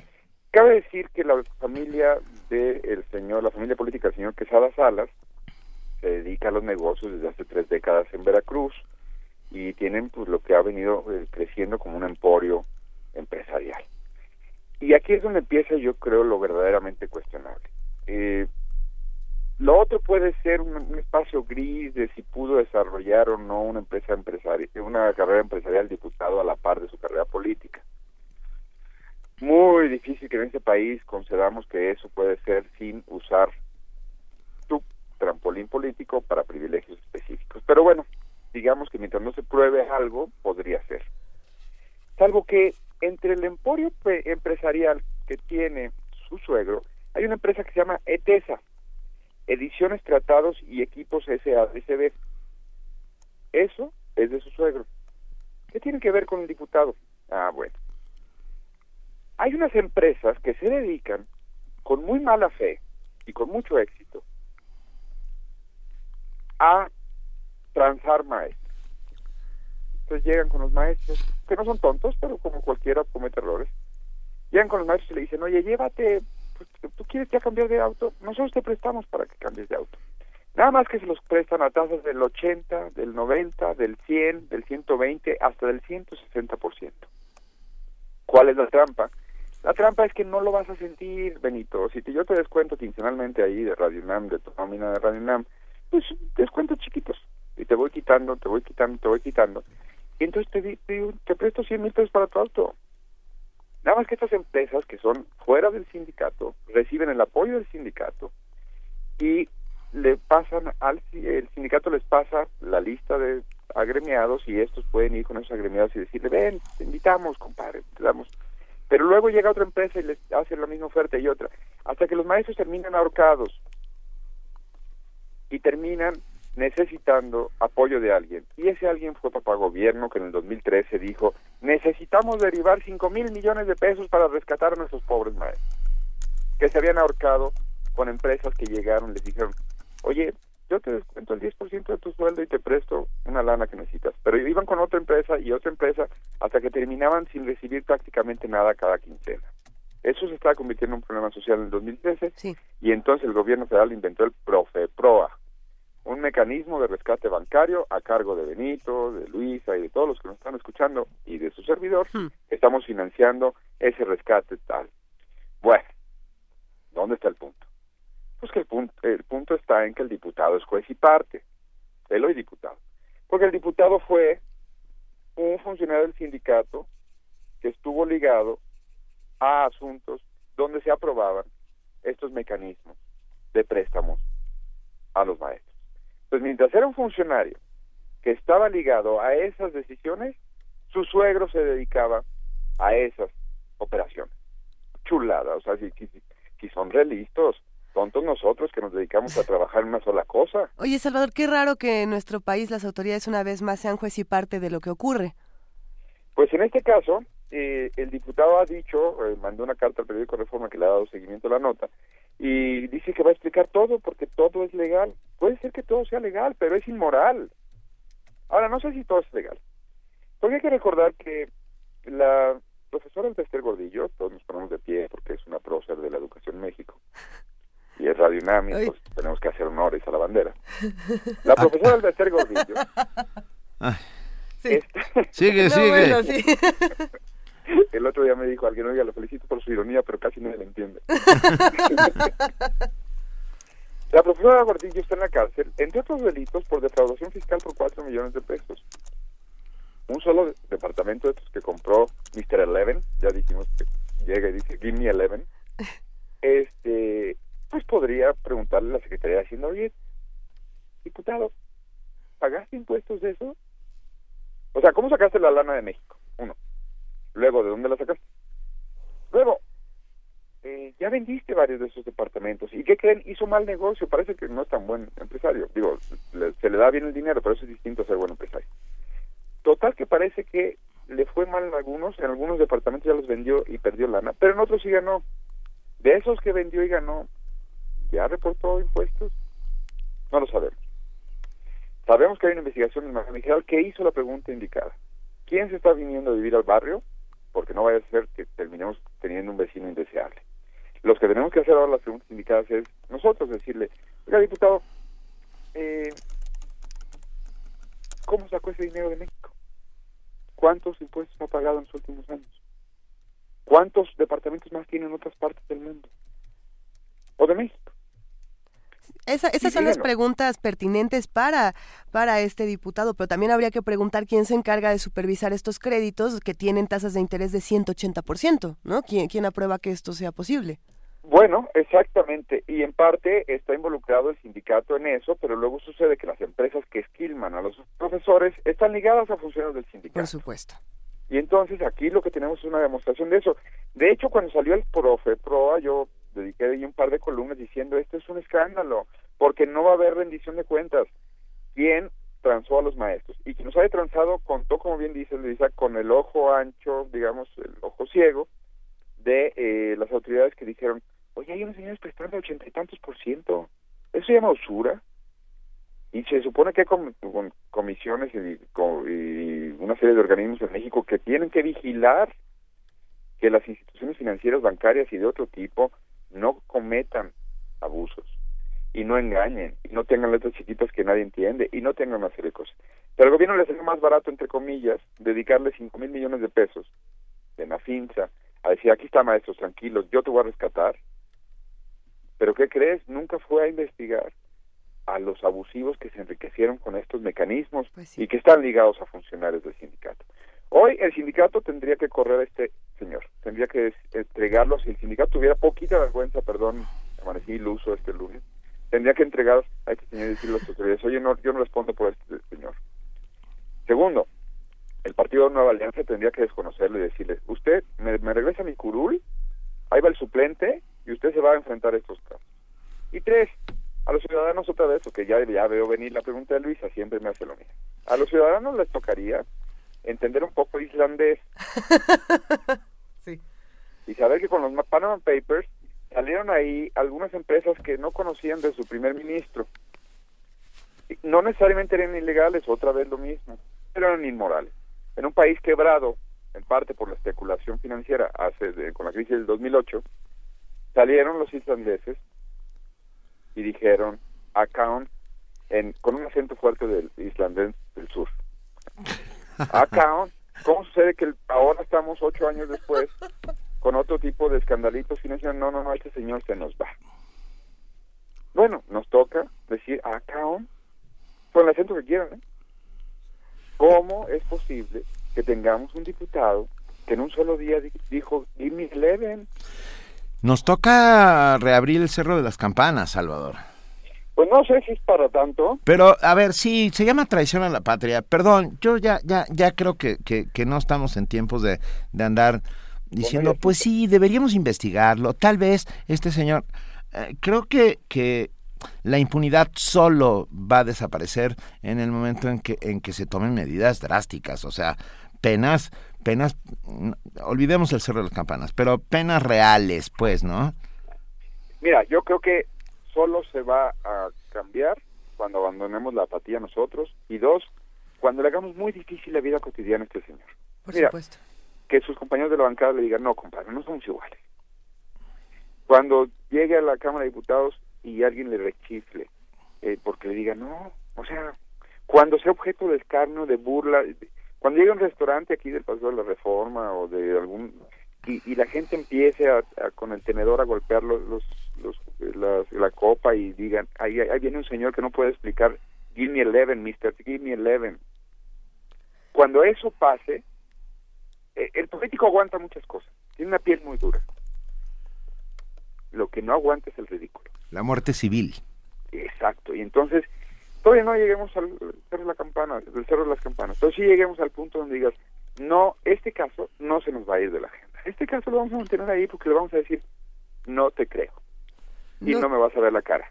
Es, cierto lo que dice Salvador, digamos, no te creo. Pensando en esta, en esto que decías de, aprender islandés, yo me quedo pensando precisamente en lo que pasa hace unos años en Islandia, lo que pasa hace, hace unas semanas en Islandia, y no sé si seamos nosotros los que debamos aprender islandés o debamos darle una clase a nuestros políticos urgente de islandés, porque por más que nosotros reclamáramos, y esto es lo que ocurre en Islandia, ellos reclaman y son escuchados, y al día de ser escuchados, renuncian primeros ministros, se reestructuran modelos políticos. No, no te la por una sola razón. A ver con una regla de tres, que hasta eso sí me alcancé a aprender. A ver, a ver. Con una regla de tres es fácil saber que si en una manifestación en Islandia hubo que 30 mil personas en la plaza ese día, Ajá. bueno, son el 10% de la población de aquel país Ajá. manifestándose. Si aquí uno de cada diez nos manifestáramos, por cierto, es una bonita anécdota, con eso concluyo, si me permiten, porque el doctor ya me está esperando. Por favor. El novelista japonés, Murakami, puso, eh, un día se dio cuenta que quería tener una carrera literaria. Y entonces se dio cuenta que necesitaría algún tipo de financiamiento porque si no se iba a morir de hambre. Y no se iba a dedicar a la radio, ¿verdad, Benito? No, por supuesto. Entonces dijo, voy a Give poner me ten. Give me ten. Exacto. Dijo, voy a poner un bar. Le dijo a sus cuates, voy a dedicarme a ser escritor. Ah, ¿y cómo le va a hacer? Pues voy a poner un bar de jazz. Y, y se va a convertir en el bar, en el bar de jazz en Tokio todo el mundo se empezó a reír porque le dijeron, tú no sabes de bares, tú no sabes de un poquito de jazz, pero no así como que, tiras pelas. Y sin embargo, ¿y, cómo lo vas a hacer? Dice, es muy fácil.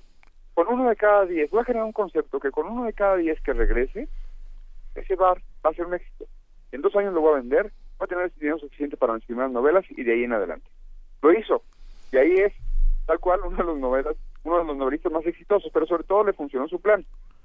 Bueno, con eso me acordé con el uno de diez con uno de diez que, somos dijera, no, yo no se la paso a Mr. Give Eleven, yo lo voy a traer en las redes frito y lo voy a traer en el periódico frito y voy a mandar cartas y voy a mandar correos y lo voy a saturar su página y donde quiera que vea voy a decir, este señor no me convence.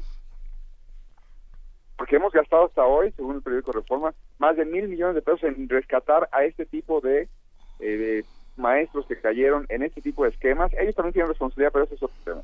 La cosa es que de dinero público se ha destinado más de mil millones de pesos y luego estas empresas son impunes. Bueno, a mí no me la, a mí no me la hacen.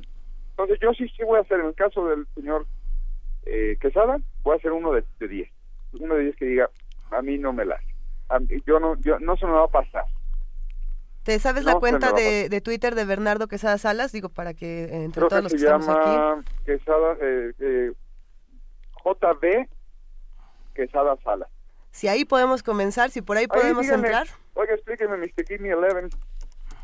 Hagamos, ¿Qué te parece si hacemos el hashtag Give Me Eleven y le empezamos a escribir a, Quesada Salas? Les mando un abrazo porque si no el doctor no va a poder tronar mis huesitos. Abrazo para ti y para esos huesos. Gracias, Salvador. Hasta luego. Primer movimiento. La vida en otro sentido.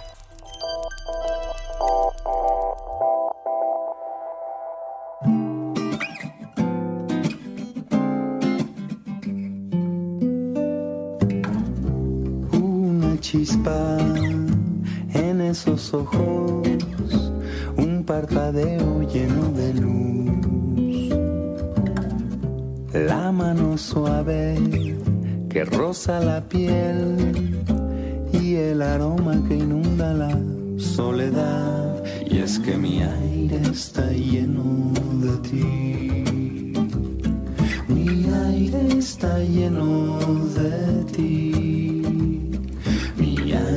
está lleno de ti. Mi aire está lleno de ti. Toda una vida y al volverse a encontrar en un solo instante empezar a amar. Todo el tiempo se condensa aquí, todos los sueños en un mismo lugar. Y es que mi aire está lleno de ti. Mi aire está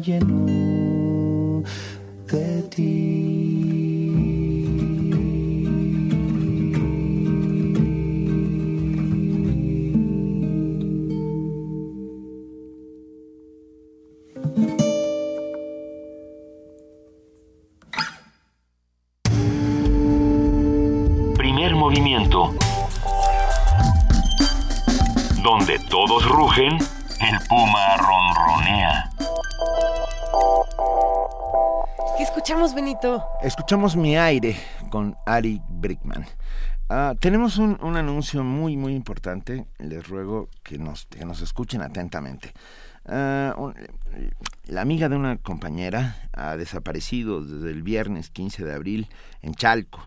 Fue vista por última vez este viernes. Entonces, por favor, hagamos comunidad e intentemos encontrarla. No ni una más, que no se nos pierda ni una chica más. Su nombre es... Ayalet Elizabeth Ramírez Chávez. Tiene 16 años, tez blanca, ojos rasgados, esta mide unos 60, cara ovalada, tiene un lunar en la mejilla izquierda y el cabello corto. Vamos a subir una fotografía a nuestras redes sociales y ahí están los teléfonos de contacto, tanto de celular como de la casa.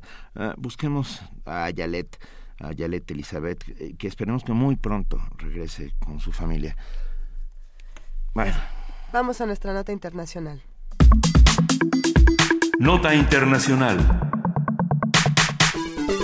La Cámara de Diputados de Brasil autorizó este domingo el juicio político para destituir a la presidenta Dilma Rousseff.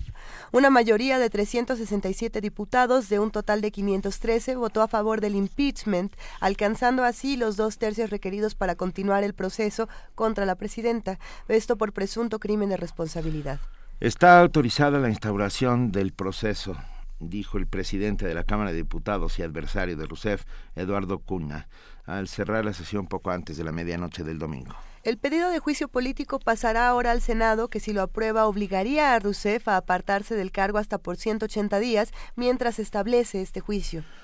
En ese caso, el vicepresidente Michel Terner, Temer eh, pasaría a ocupar la presidencia de forma interina y quizás hasta el fin del mandato en 2018 si Rousseff fuera destituida. De, de esto precisamente hablábamos eh, la semana pasada cuando hablábamos de cómo Michel Temer de pronto ya decía, bueno, yo ya estoy por acá, se filtra este audio y, y bueno, eh, es, es muy fuerte lo que está ocurriendo en Brasil en este momento, pero hay que hacer un análisis de lo que está sucediendo, de sus actores y repercusiones. Y bueno, para todo esto esta mañana vamos a platicar con Danilo de Asís Clímaco, él es brasileño, doctorante del programa de estudios latinoamericanos de la UNAM, investiga las relaciones de género, raza y capital, él es responsable de la antología, de la antología Aníbal Quijano, publicada por Consejo Latinoamericano de Ciencias Sociales, la CLACSO. Bienvenido, Danilo, ¿cómo estás?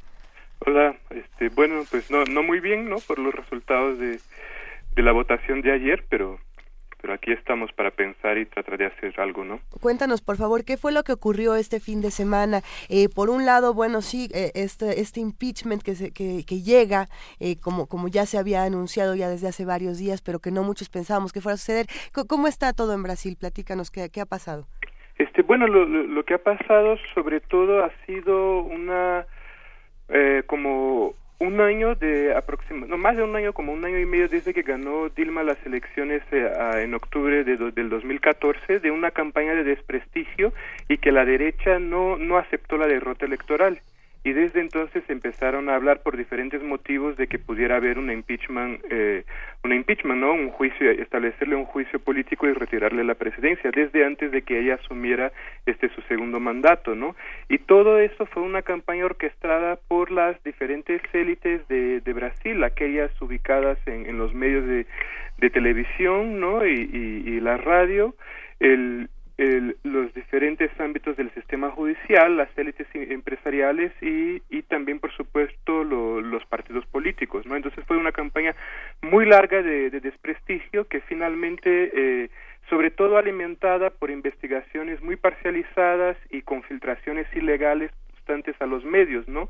De algunos personajes obscuros eh, delatando al Partido de los Trabajadores de, de supuestos eh, de supuestos arreglos a través de la Petrobras para, para lograr el para lograr el financiamiento de campañas políticas, ¿no? Entonces, después de muchos muchos meses ¿no? de diariamente los medios bombardeando de manera irresponsable, se logró una se logró una una sobre todo de, las clases medias no una una algo cínica e hipócrita eh, rebelión por parte de las clases medias que salieron a, a, a marchar en algunos domingos a lo largo de, este último año y que finalmente, digamos, dio el apoyo popular, ¿no? Popular, pero de élites, para que los diputados pudieran tomar las decisiones que tomaron ayer. Eh, me, me, pregunto en ese caso, Danilo, bueno, e, estas decisiones son muy fuertes y, y, en Telesur precisamente sale, sale un, un, link interesantísimo donde podemos ver de todos los diputados que están promoviendo el impeachment, bueno, todos los fraudes que ellos han cometido, ¿no?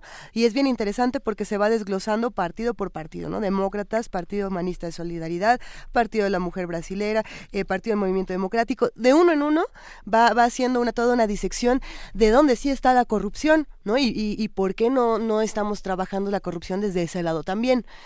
¿Qué, ¿Qué opinas sobre esto que ocurre?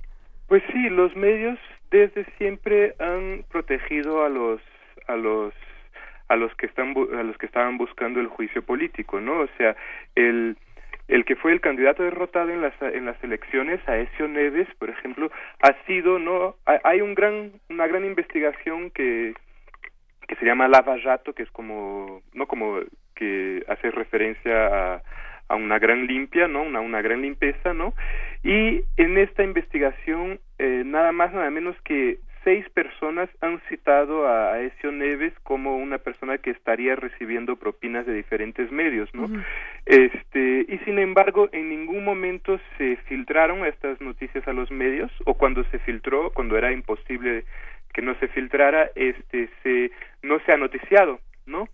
Y asimismo cualquier mención que se hacía a los a, a, integrantes del Partido de los Trabajadores se noticiaba de manera inmediata y, y con digamos con los con los reporteros pues haciendo enorme drama, ¿no? Entonces es una manipulación muy burda, ¿no? Los medios extranjeros así así lo perciben, lo percibimos nosotros que, que somos de izquierdas, pero la, la enorme concentración de medios que, que existe en Brasil, alrededor de, de seis familias, impide que que haya un debate verdadero al respecto, ¿no? No hay, no hay por parte de, los, o sea, no hay una Telesur, no hay por parte de, de, los grupos de izquierda una capacidad de, de revertir estos estos ataques de, del que sufren, ¿no? Absolutamente ilegítimos. Y los otros grupos políticos, todos ellos, tienen muchísimas eh, acusaciones de corrupción, no solo, como es el caso de los partidos de los trabajadores, vuelto hacia eh, hacia la necesidad de tener fondos para, para postular a,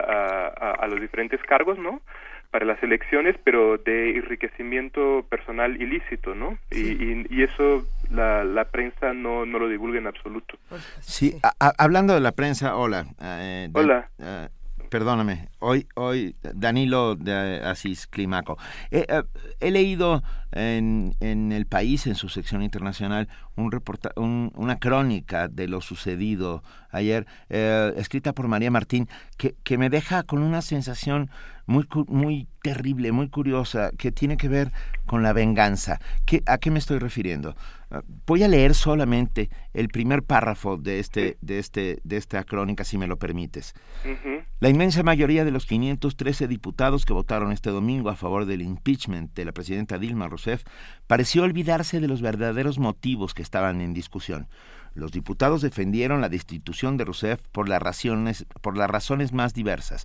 Esto quiere decir, eh, y aquí intervengo yo, esto quiere decir que con el voto eh, iba el sentido del voto y el motivo del voto. O sea, decían sí por y, el motivo. y, aquí resume algunos de los motivos por mi esposa Paula, por mi hija que van a ser mi sobrina Elena, por mi nieto Gabriel, por la tía que me cuidó de pequeño, por mi familia y el Estado, por Dios, por, los militares del golpe del 64, por los evangélicos, por el aniversario de mi ciudad, por la defensa del petróleo, por los agricultores, por el café e incluso por los vendedores de seguros de Brasil.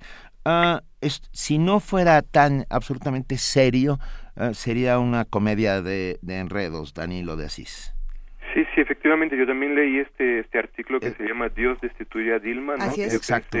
se, se, parece del de forma este, eh, sí, este sí. artículo, ¿no? Este, y pero así es, ¿no? O sea, lo que pasó fue lo siguiente, o sea, el juicio político no tiene nada que ver con, con este escándalo de, de corrupción, ¿no? El juicio político es por una por una, o sea, por una un error, ¿no? Bueno, una falsificación interpretativa de, de la rendición de cuentas de Dilma, ¿no?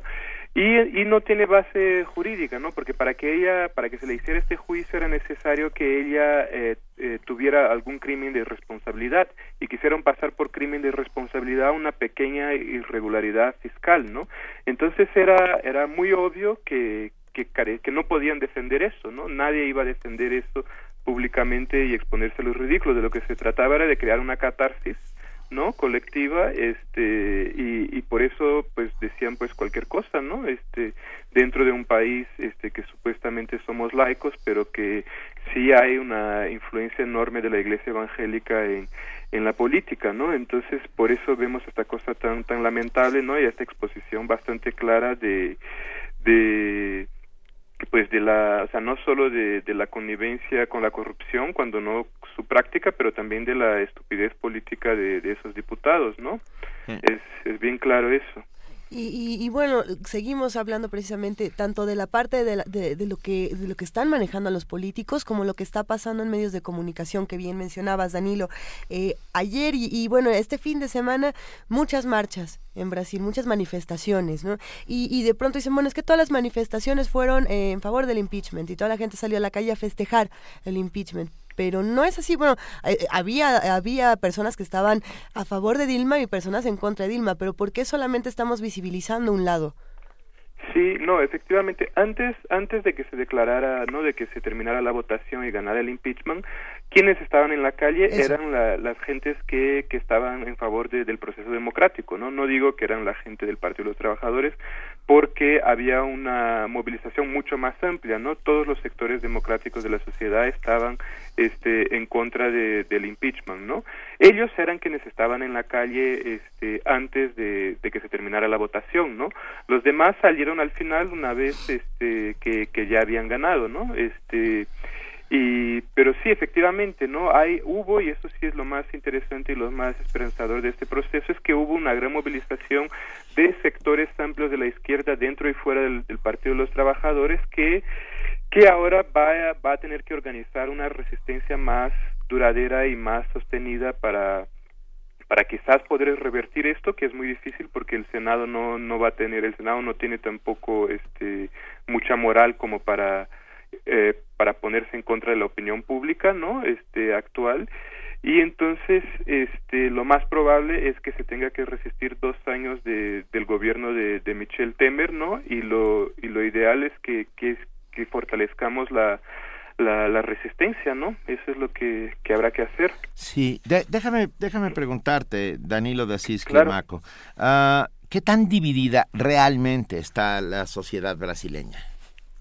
Este, pues, o sea, efectivamente es, o sea, lo de la división es, es también una, algo un poco injusto, ¿no? Porque más bien quienes somos de izquierda estamos sufriendo una suerte de, bullying, ¿no? Este, por ejemplo, yo estuve hace tres semanas en, en Brasil, ¿no? Este, y estaba en un concierto de rock en Brasilia con aproximadamente 30 mil personas, ¿no? Y de repente empiezan a, a gritar, este, consignas, eh, en contra de Dilma, pero de una manera muy homofóbica y muy sexual, no, eh, homofóbica, no, disculpa, misógina y, sexual en contra de Dilma, ¿no?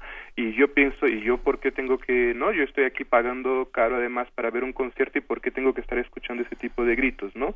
Y así, este, por ejemplo, nosotros en, en mi familia, eh, muchos tenían, teníamos en nuestros coches, este, este como pegatinas no y que decían partido de los trabajadores no y hemos tenido que yo he ido ahora a Brasil y he visto que mi que mi familia ha retirado esas pegatinas porque la gente estaba golpeando los coches que tenían estas pegatinas no entonces sobre todo hay una una agresividad muy grande por parte de la derecha, ¿no? La derecha está como muy sintiéndose muy omnipotente, ¿no? Este y quienes somos de izquierda, pues por supuesto que que que nos pues que nos sentimos indignados con eso, ¿no?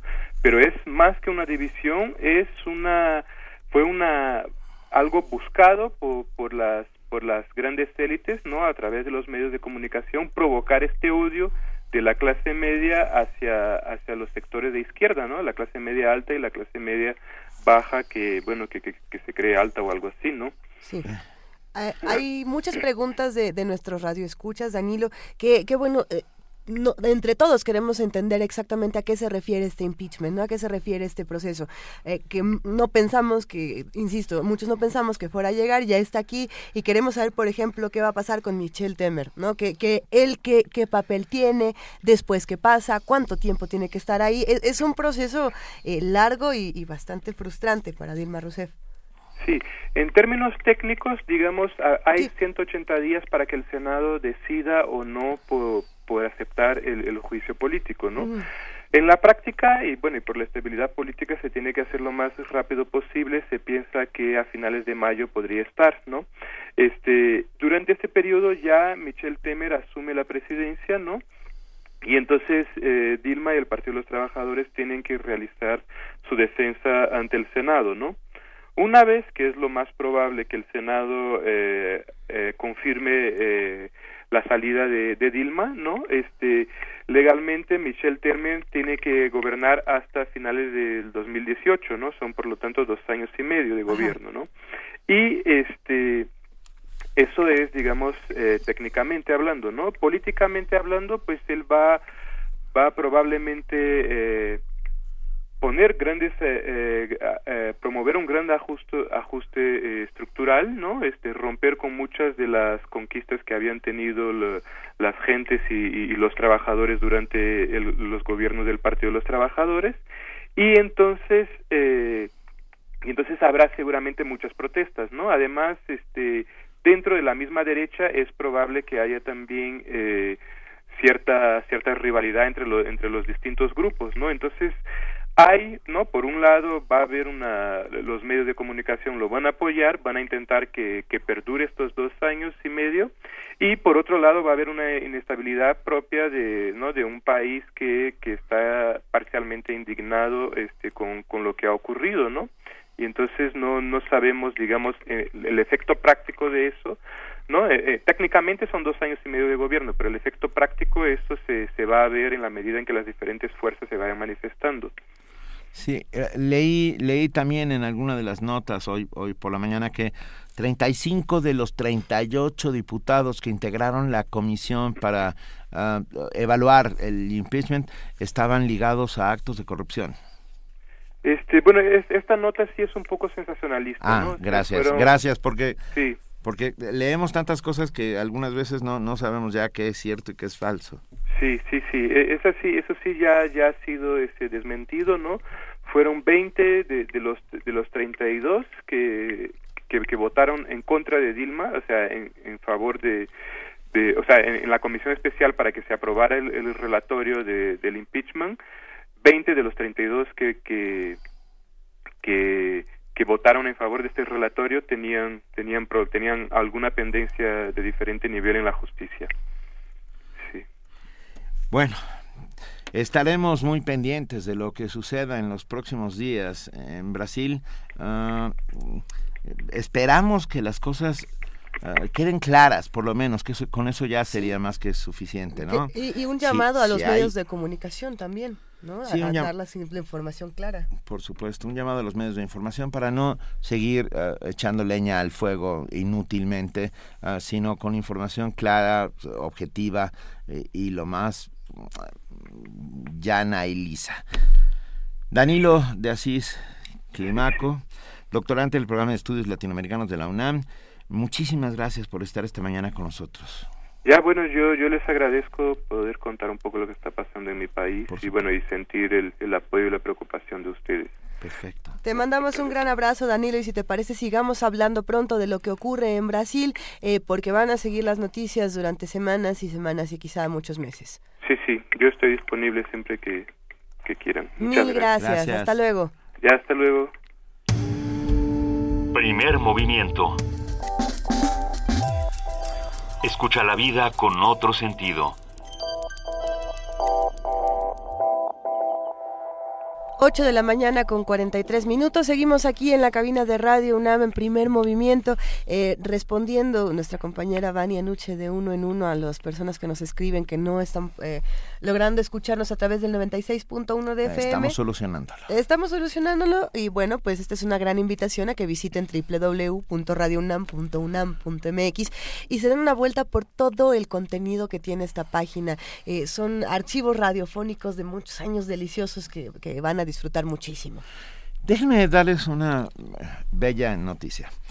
Olga Medrano Martín del Campo de Jalisco, Alca Javier Eratau y Jacqueline Lira Chávez, ambas de Morelos, y Marcela Cruz Larios de Campeche, participaron del 10 al 16 de abril en la quinta edición del concurso European Girls Mathematical Olympiad, eh, Olimpiada Matemática de Matemáticas para eh, Damas Europea en Busteni, Rumania. ¿Y qué creen? ¿Y qué creemos?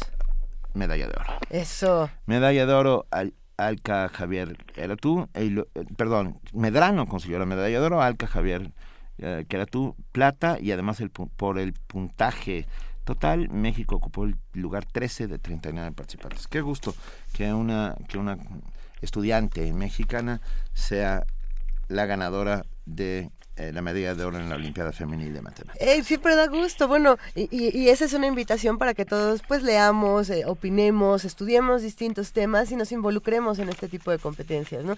Para hacerlo, qué mejor que sentarnos con un montón de libros y elegir nuestros temas favoritos y decir por aquí le entro, por aquí no, esto es lo mío, yo soy experto por acá. Eh, nuestros amigos de la Dirección General de Publicaciones y Fomento Editorial de la UNAM siempre tienen la mejor alternativa editorial y por eso esta mañana vamos a hablar con César Aguilar, subdirector de Vinculación, Comunicación y Tecnología, que va a platicar con nosotros sobre leer, editar, opinar. Coloquio Internacional de Lectura y Edición Universitaria 2016. César Aguilar, buenos días, ¿cómo estás? Hola Luisa y Benito, muy buenos días, ¿cómo les va? ¿Bien? Bien, un gustazo que estés con nosotros. Muchas gracias, muchas gracias a los dos y en este lunes arrancando una semana muy importante para, para el libro y para la dirección de publicaciones. Y pues les queremos platicar un poquito del coloquio que estamos organizando el, coloquio se denomina Leer, Editar y Opinar, Coloquio Internacional de Lectura y Edición Universitaria 2016. Y bueno, pues el libro es uno de los medios más útiles para promover y difundir el conocimiento y la cultura, sobre todo producido por las universidades y otras instituciones. Es por ello que para celebrar el Día Internacional del Libro, instaurado el 23 de abril para conmemorar los fallecimientos de Miguel Cervantes, William Shakespeare y el Inca Garcilaso de la Vega, la Dirección General de Publicaciones y Fomento Editorial de la UNAM, en colaboración con el Centro Regional para el Fomento del Libro y el Caribe, CERLALC, y Funda Lectura de Colombia, organizan el Coloquio Internacional de Lectura y Edición Universitaria, Leer, Editar y Opinar.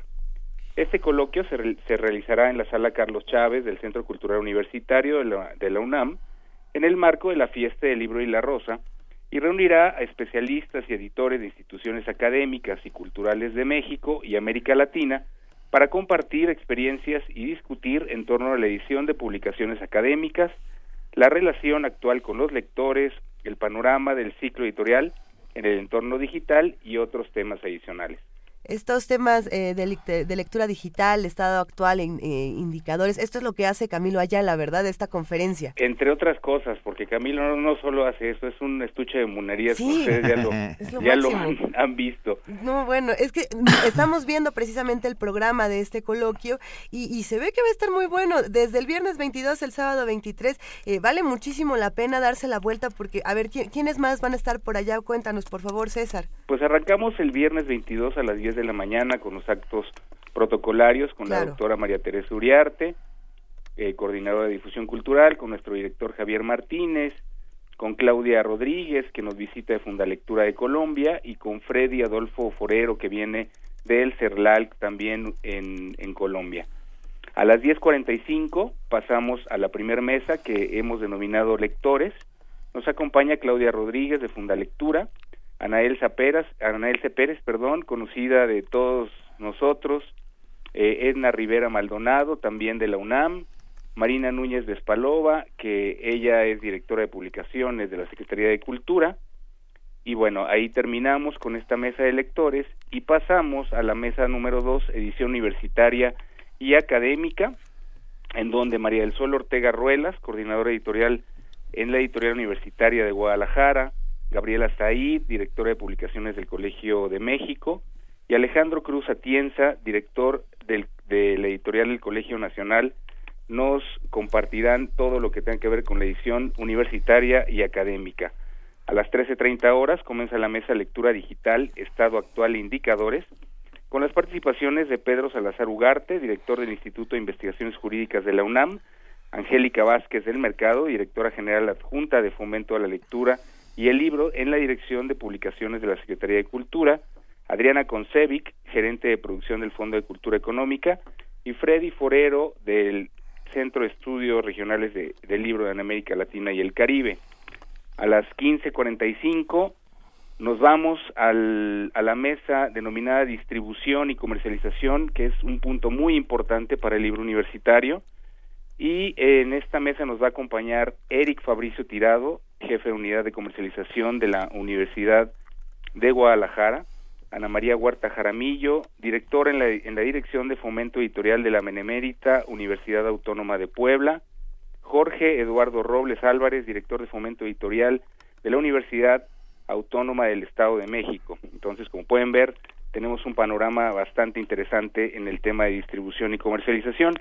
Y cerramos el día viernes con la conferencia Tech Marketing de los Bienes Culturales, a cargo del artista y mercadólogo Arturo Sastre Blanco, y este iniciará a las 17 horas. El primer día es un día eh, bastante intenso, pero estoy seguro que los editores universitarios lo van lo van a agradecer y, les va a gustar bastante. Por supuesto, y el sábado todo este coloquio se suma a esta celebración eh, que se va a dar precisamente en el Centro Cultural Universitario, que es la fiesta del libro y la rosa, donde vamos a estar eh, todos dándonos vueltas por esta mesa de contratos editoriales, por tu mesa que va a estar por ahí de políticas públicas en las industrias culturales. Y bueno, queremos invitar a todos, César, a que se metan a libros.unam.mx para que consulten el programa completo, para que, para que se sumen a este coloquio. ¿Hay que inscribirse o podemos llegar así, este... Hay que inscribirse, el cupo es limitado. yo, yo les sugeriría que, que vayan reservando su lugar y tenemos también una sorpresa para todos los radioescuchas.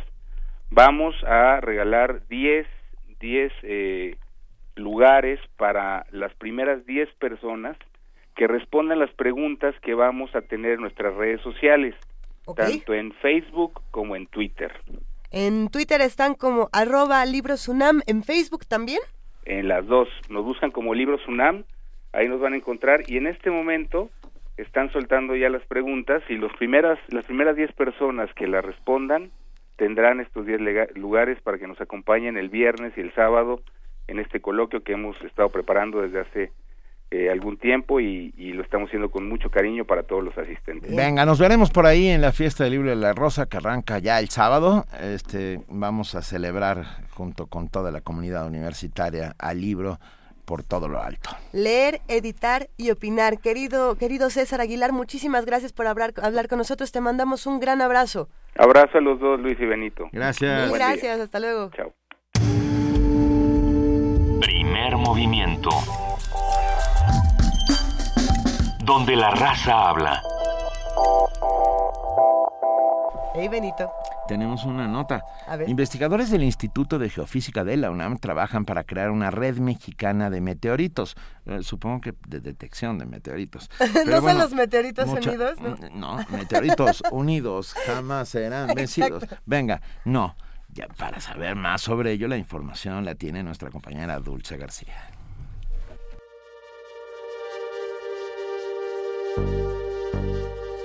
Hace 65 millones de años, del espacio llegó la muerte de los dinosaurios. Un enorme meteorito de 14 kilómetros de diámetro impactó a la Tierra, lanzó material terrestre por los aires a 10 kilómetros de altura y obscureció el cielo durante meses. Aquel suceso dejó una misteriosa huella en la península de Yucatán, el cráter de Chicxulub, hoy aún investigado por los científicos, pues presenta un magnetismo inusual y altas concentraciones de cuarzo e iridio.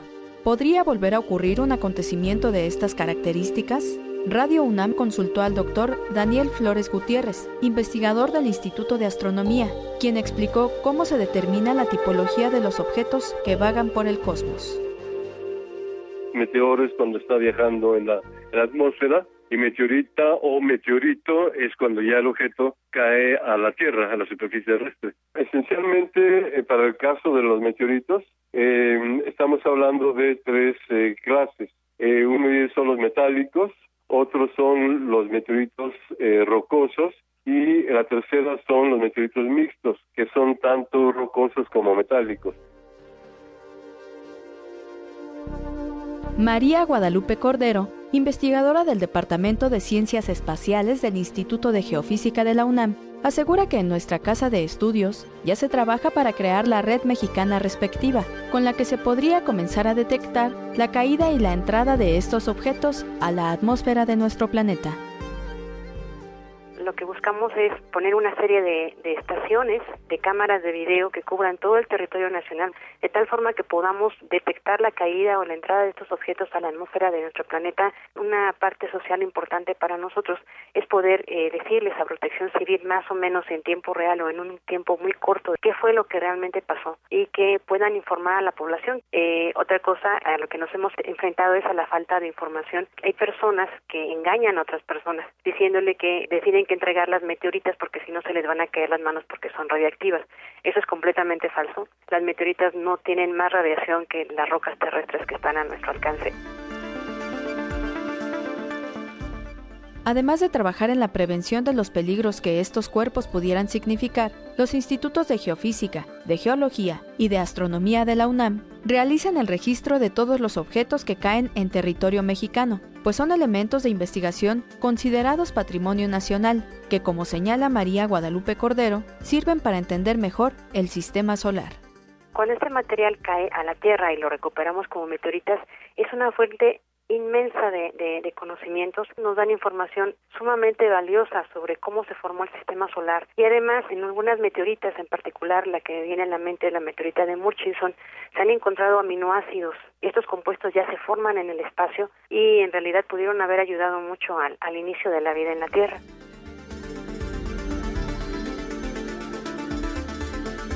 Radio UNAM, Dulce García.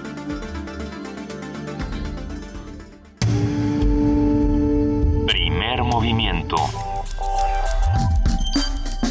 Donde la raza habla.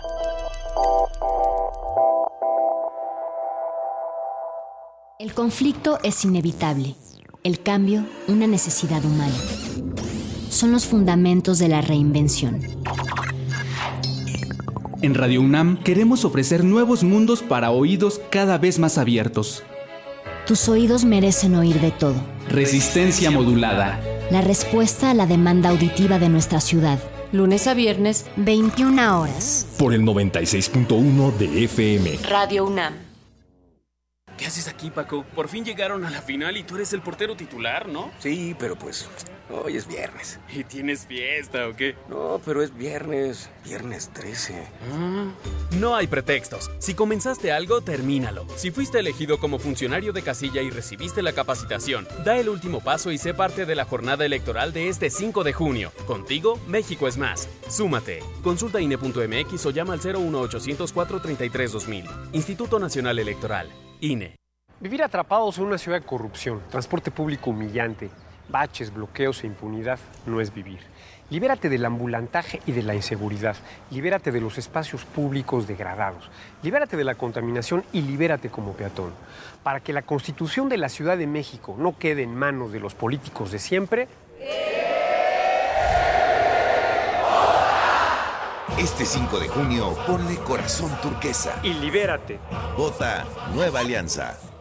En nuestro país, el incremento de embarazos a temprana edad va en aumento. Y no solo eso, cerca de 280 mil jóvenes adolescentes entre los 12 y 19 años de edad se ven obligadas a abandonar sus estudios cada año. En el Partido Verde, impulsamos una ley que pueda garantizar el derecho a la educación de madres jóvenes, otorgando becas y el derecho a guardería, buscando mejorar sus oportunidades de desarrollo y calidad de vida. Partido Verde.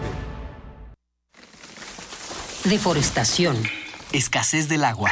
Consumismo. La tierra es nuestro hogar. ¿Sabes qué hacer para cuidarla?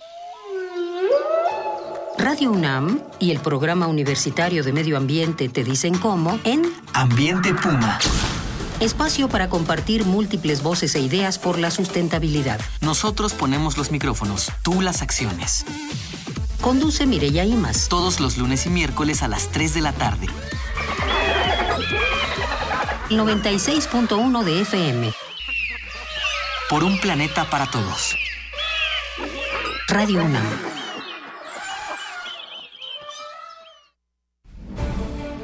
Gerardo robó unas latas de atún porque su familia llevaba días sin comer y fue condenado a seis años de prisión.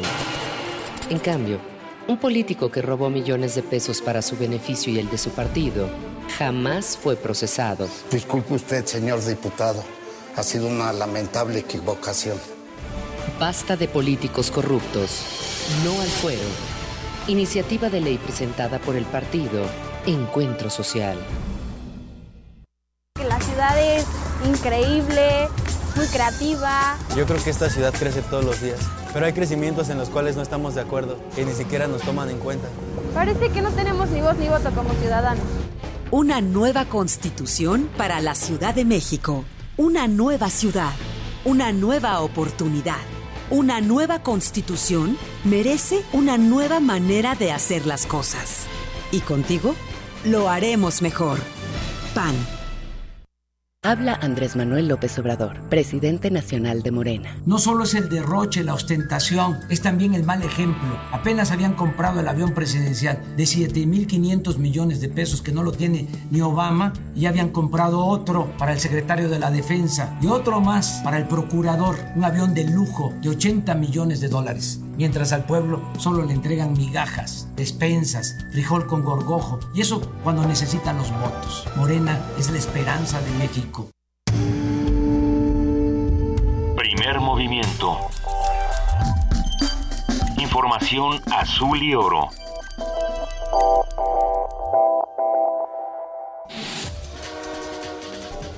Corte informativo.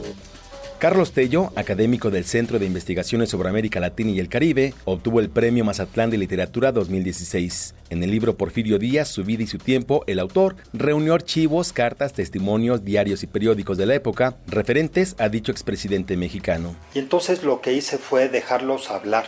El libro es un libro que está lleno de citas sobre prácticamente todo lo que ocurre. Personaje polémico, efectivamente quizás el más polémico de México, con luces y sombras, con cosas buenas y cosas malas desde el principio hasta el final. Una de las cosas buenas al final fue que promovió la fundación de la Universidad Nacional con la visión de su ministro de Instrucción Pública y Bellas Artes, Justo Sierra. A partir de hoy, los vehículos de carga no podrán entrar ni circular por las calles de la Ciudad de México. La medida va de 6 a 10 de la mañana. En caso de contingencia ambiental, los trailers se sumarán al programa Hoy no circula. La Secretaría de Seguridad Pública supervisará la aplicación correcta del convenio firmado por organismos empresariales y el gobierno capitalino. La Comisión Nacional del Agua reportó una falla en la línea 1 del sistema de suministro Cutzamala, lo que afectará a por lo menos 13 municipios y cuatro delegaciones ubicadas al poniente del Valle de México. El organismo informó que el corte de líquidos será durante dos días. Abogados de Elvira Santibáñez, quien aparece en un video difundido en la que dos militares y un policía federal la someten en actos de tortura, pidieron un amparo y solicitaron a un juez federal de Nayarit decretar su inmediata libertad. Los padres de los 43 normalistas desaparecidos de Ayotzinapa demandaron establecer de inmediato el mecanismo internacional que sustituirá al grupo interdisciplinario de expertos independientes para continuar con las investigaciones del caso. Peritos de la Fiscalía General de Veracruz confirmaron la presencia de restos humanos en cada una de las 11 fosas clandestinas descubiertas por la Brigada Nacional de Búsqueda de Familiares de Personas Desaparecidas. Raúl Castro, presidente de Cuba, aseguró que el embargo económico a su país es la prueba de que Estados Unidos quiere ajustar al mundo a su conveniencia. Ellos quieren modelar al mundo, ellos. Ya saben a quiénes me refiero, a los Estados Unidos y a todos los que lo acompañan. Ajustar al mundo a sus conveniencias es lo que quieren hacer. Y de ahí que debemos estar alerta, más que nunca, hoy más que nunca. Como lo han dicho, 50 años de bloqueo no dio resultado y no pudimos aislar Cuba. Por el contrario, estábamos corriendo riesgo de quedarnos aislados nosotros en América Latina. La ciudad de Nueva York anunció el inicio de una campaña para ayudar a obtener la ciudadanía estadounidense a miles de inmigrantes, a quienes ofrecerá asesoramiento gratuito en las bibliotecas públicas. Más de 15.000 personas marcharon en Bruselas, Bélgica, para repudiar los actos terroristas del pasado 22 de marzo. Exigieron no usar argumentos religiosos para asesinar a ciudadanos. Hasta aquí la información, lo esperamos en nuestro corte vespertino.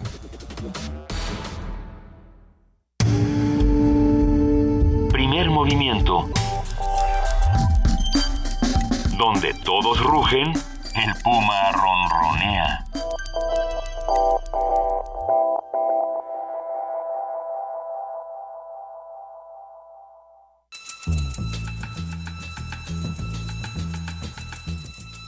Es hora de poesía necesaria.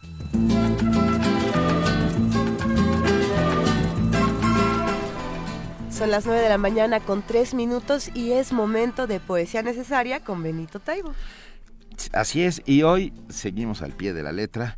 Uh, el mensaje que nos envió nuestro amigo Roberto Coria, que es criminólogo, escritor, que está a punto de organizar un, un coloquio sobre el personaje al cual vamos a dedicar hoy el poema. Un poema de Jorge Luis Borges dedicado al mejor de todos, a don Sherlock Holmes. Venga, eso suena muy bien. Suena muy bien. Y va, para ustedes, Sherlock Holmes, de Jorge Luis Borges.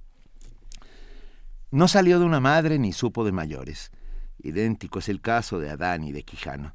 Está hecho de azar, inmediato, cercano, lo rigen los vaivenes de variables lectores. No es un error pensar que nace en el momento en que lo ve aquel otro que narrará su historia y que muere en cada eclipse de la memoria de quienes lo soñamos. Es más hueco que el viento. Es casto, nada sabe del amor, no ha querido. Ese hombre tan viril ha renunciado al arte de amar. En Baker Street vive solo y aparte. Les ajeno también ese otro arte, el olvido. Lo soñó un irlandés que no lo quiso nunca y que trató, nos dicen, de matarlo. Fue en vano. El hombre solitario prosigue, lupa en mano, su rara suerte discontinua de cosa trunca. No tiene relaciones, pero no lo abandona la devoción del otro, que fue su evangelista, y que de sus milagros ha dejado la lista. Vive de un modo cómodo, en tercera persona. No baja más al baño. Tampoco visita ese retiro, Hamlet, que muere en Dinamarca, que no sabe casi nada de esa comarca de la espada y del mar, del arco y del aljaba omnias tunt plena Jovis. De análoga manera diremos de aquel justo que da nombre a los versos, que su inconstante sombra recorre los diversos dominios en que ha sido parcelada la esfera. Atiza en el hogar las encendidas ramas o da muerte en los páramos a un perro del infierno. Ese alto caballero no sabe que es eterno, resuelve naderías y repite epigramas. Nos llega desde un Londres de gas y de neblina, un Londres que se sabe capital de un imperio, que le interesa poco, de un Londres de misterio, tranquilo, que no quiere sentir que ya declina. No nos maravillemos. Después de la agonía, el hado o el azar, que son la misma cosa, dispara a cada cual esa suerte curiosa de ser ecos o formas que mueren cada día, que mueren hasta un día final en que el olvido, que es la meta común, nos olvide del todo. Antes que nos alcance, juguemos con el lodo, de ser durante un tiempo, de ser y de haber sido. Pensar de tarde en tarde en Sherlock Holmes es una de las buenas costumbres que nos quedan. La muerte y la siesta son otras. También es nuestra suerte convalecer en un jardín o mirar a la luna. Primer movimiento. Escucha la vida con otro sentido.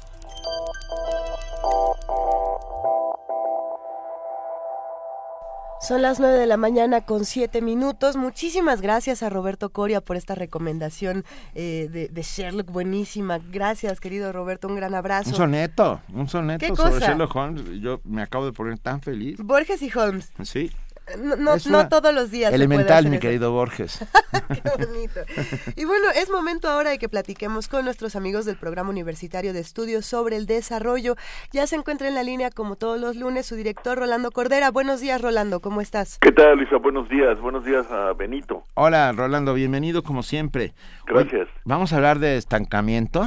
Pues mira, y, de, perdón. la reunión que está que se lleva a cabo eh, dos veces al año en, en Washington en ocasión de, de, es ocasión para que por ejemplo el Fondo Monetario Internacional presente su sus análisis de la situación de la economía mundial y, y adelante sobre las perspectivas que esta economía tiene según sus sus estudios también se reunió, eh, lo habrán visto ustedes, eh, el llamado Grupo de los 20, que tan, eh, tan promisorio parecía al principio de, de la crisis de 2009 y se ha convertido ya más bien en, en algo menos que rutinario.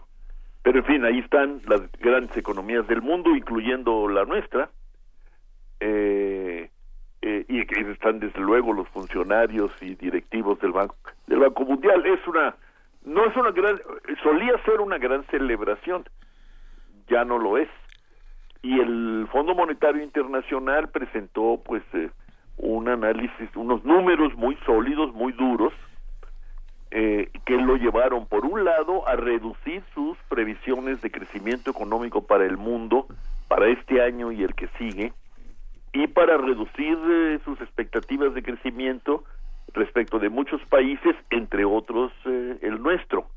Lo redujo a 2.4% que, eh, que cuando estaba en 2.6, si no recuerdo ah, mal. Pero lo, lo, lo que yo extraje de esas conversaciones y de esas presentaciones es que lo que el fondo hace es confirmar lo que ya se había planteado desde hace tiempo en la secuela de la de la gran recesión como hemos dado en llamarla y es que eh, la probabilidad de que el mundo en su conjunto entre en esto que llaman eh, algunos estudiosos un estancamiento secular que quiere decir eh, un crecimiento pues muy bajo por largo tiempo eh, es muy alta. Y por lo visto, según el fondo, así lo interpreto yo, eh, sigue aumentando la probabilidad de que caigamos en una situación como esta en un momento en lo que en el que lo que el mundo reclama el mundo de los humanos lo que el mundo reclama es por un lado una reactivación pronta de la actividad económica para reactivar la generación de empleo y por otro lado, pues grandes programas de promoción y de inversiones directas por parte de los estados para aliviar a los millones de, terrícolas eh, afectados duramente en su situación familiar y personal por la por la crisis y la y la llamada política de, de austeridad que en realidad ha resultado una especie de austericidio ¿no? Mm. En ese momento en que está claro el reclamo está en París no en la Plaza de la República tomada este bueno ocupada entre comillas por por nuevos jóvenes ¿no? las nuevas camadas de, de jóvenes luchadores eh, franceses eh, en Estados Unidos, bueno, está nada menos que Bernie Sanders, etcétera. En ese momento se nos dice, eh, eh, puede ser que no la hagamos tan pronto como habíamos pensado, el, la economía que se recupera es la americana, pero no tanto, eh, y las grandes economías emergentes, millonarias en, en población, como China y como India, pues no pueden tener el impacto que, por ejemplo, China tuvo hace unos años. ¿no? Esa, eso es, es- eso le, le podemos llamar estancamiento relativo, ¿no? Nosotros le hemos llamado en México, pues un poco sardónicamente, estancamiento estabilizador, ¿no? Y lo que yo digo es que lo que tiene que hacer el mundo y nosotros con él es entrar en una reflexión profunda, eh, pero al mismo tiempo sustentada, como yo creo que es la que eh, ofrece hoy el Fondo Monetario Internacional, sobre cómo se vive esa situación que amenaza con ser larga. Esta situación en donde no se crean los empleos necesarios, no se generan los excedentes que se requieren para la inversión, entonces los mercados no crecen y la nueva inversión no se alienta, etcétera. Un círculo vicioso que puede ser muy dañino socialmente. Nosotros somos pioneros en eso, Benito y Luisa, porque llevamos 30 años creciendo muy poco, muy por debajo de lo que la demografía eh, reclama y también por debajo de lo que las nuevas necesidades sociales encarnadas en los jóvenes urbanos eh, eh, también eh, marcan. E- esa era el- eh, la reflexión, repito, a partir de este cuadro, de esta parada de la película, ¿no? De, de cine mundial, ¿no? que nos ofreció el Fondo Monetario y sus eh, colegas de- del Banco Mundial y de otras agencias de, de estudio y de promoción financiera. Querido Rolando, cuando el agua se estanca, se envenena. Al Bueno, está muy pe- perfecto, Benito, lo acabas de decir. Ese es el gran peligro. Ese es el gran peligro. Eh, eh, el capitalismo internacional enfrentó una situación como esta, quizás más grave, allá en los años 30 del siglo XX, lo hemos conversado, y lo que vino fue el envenenamiento, ¿no? ¿Qué, qué es el envenenamiento? Los fascismos, el nazismo, Hitler, la caída de las democracias y la Segunda Guerra Mundial. Bueno, nadie quiere eso, obviamente, ¿no? Eh, nadie quiere eso, pero el envenenamiento de otras formas está, yo digo que está a la puerta de la esquina, si no es que ya dentro de nuestras eh, eh, salas, ¿no?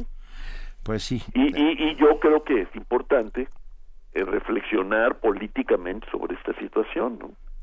Yo eh, echo de menos una reflexión de este tipo en el gobierno.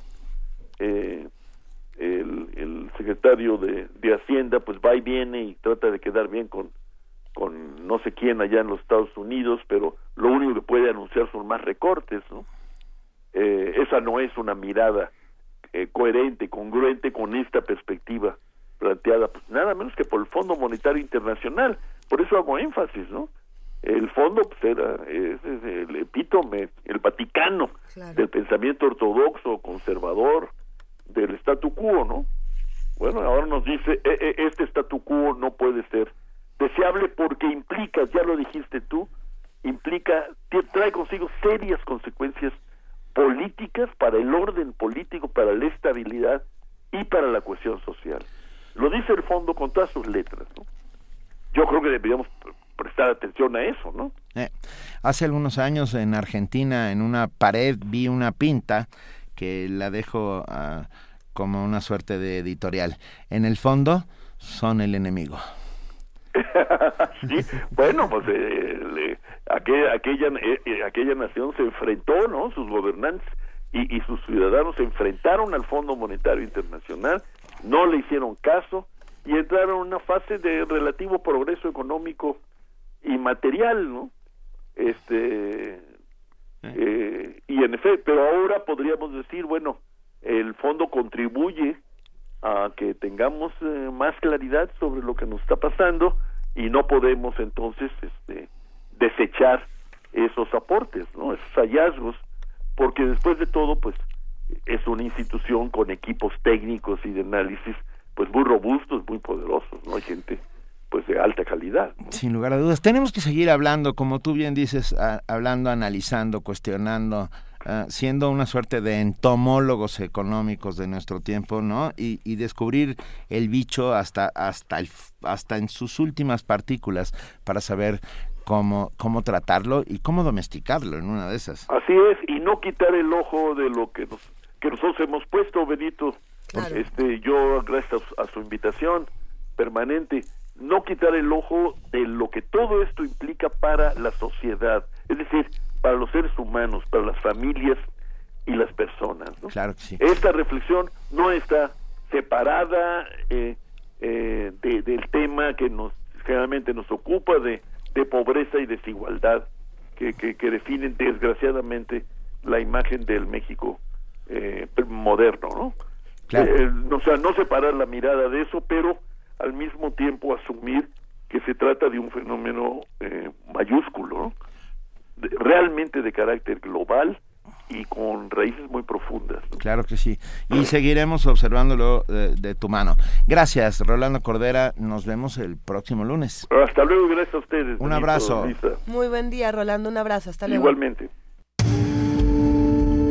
Primer movimiento donde la raza habla.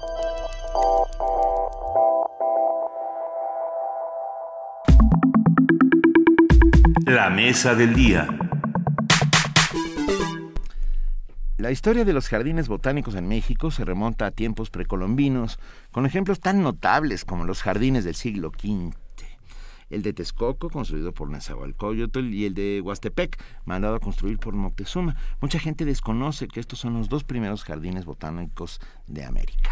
El Jardín Borda en Cuernavaca fue la casa de descanso de don José de la Borda, un rico minero de la ciudad de Tasco, construida por su hijo don Manuel de la Borda, quien era amante de la naturaleza botánica, creó un paraíso que contenía cientos de especies de plantas, un lago, terrazas, escalinatas y fuentes.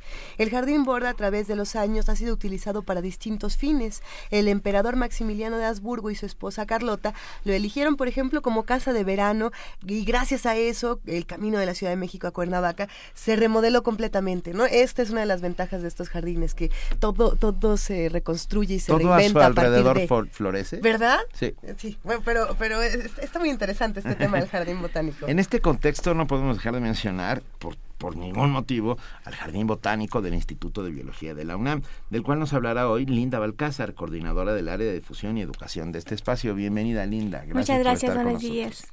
Muy buenos días, bienvenida. Y bueno, sobre el origen de los jardines botánicos, su utilidad y pertinencia, también vamos a platicar esta mañana con el doctor Javier Caballero Nieto. Él es investigador del Jardín Botánico de la UNAM. Bienvenido, Javier, qué placer que nos acompañes esta mañana. Ahora, muchas gracias por abrirnos este espacio. Es un inmenso privilegio que estén con nosotros. Además, nos, emociona mucho hablar del Jardín Botánico, de los jardines. Es un tema que hemos intentado eh, numerosas veces mencionar en este espacio porque los jardines eh, reconstruyen las ciudades o, bueno, las reinventan, ¿no? Tener un jardín en medio de una ciudad hace que todo el panorama sea distinto y que, bueno, vayamos reinventando las estructuras, pero empecemos por, por donde va. ¿Cómo es que empiezan los jardines botánicos? Eh, ¿Quién de los dos quiere, quiere contarme esta historia? Javier. Bueno, los jardines botánicos son una tradición europea, pero también son una tradición mesoamericana y históricamente pues fueron espacios de recreación, fueron espacios también para la introducción de especies, para la experimentación, sobre todo en el caso de plantas medicinales. Y con el tiempo se fueron convirtiendo en lo que son hoy en día museos. Museos donde se tienen, museos vivos, exactamente, donde se tienen colecciones de plantas que documentan la diversidad vegetal. Pues depende de los jardines, si hablamos de jardines botánicos eh, ingleses, por ejemplo, documentan la diversidad a nivel mundial pero jardines botánicos como el Jardín Botánico del Instituto de Biología de la UNAM pues están enfocados más a la representación de la diversidad vegetal de nuestro país. Nuestro jardín botánico es el más grande, es el más importante del país y tiene una muy buena representación de la diversidad de plantas mexicanas. ¿Tiene un nombre, Javier, el jardín? no, no, no.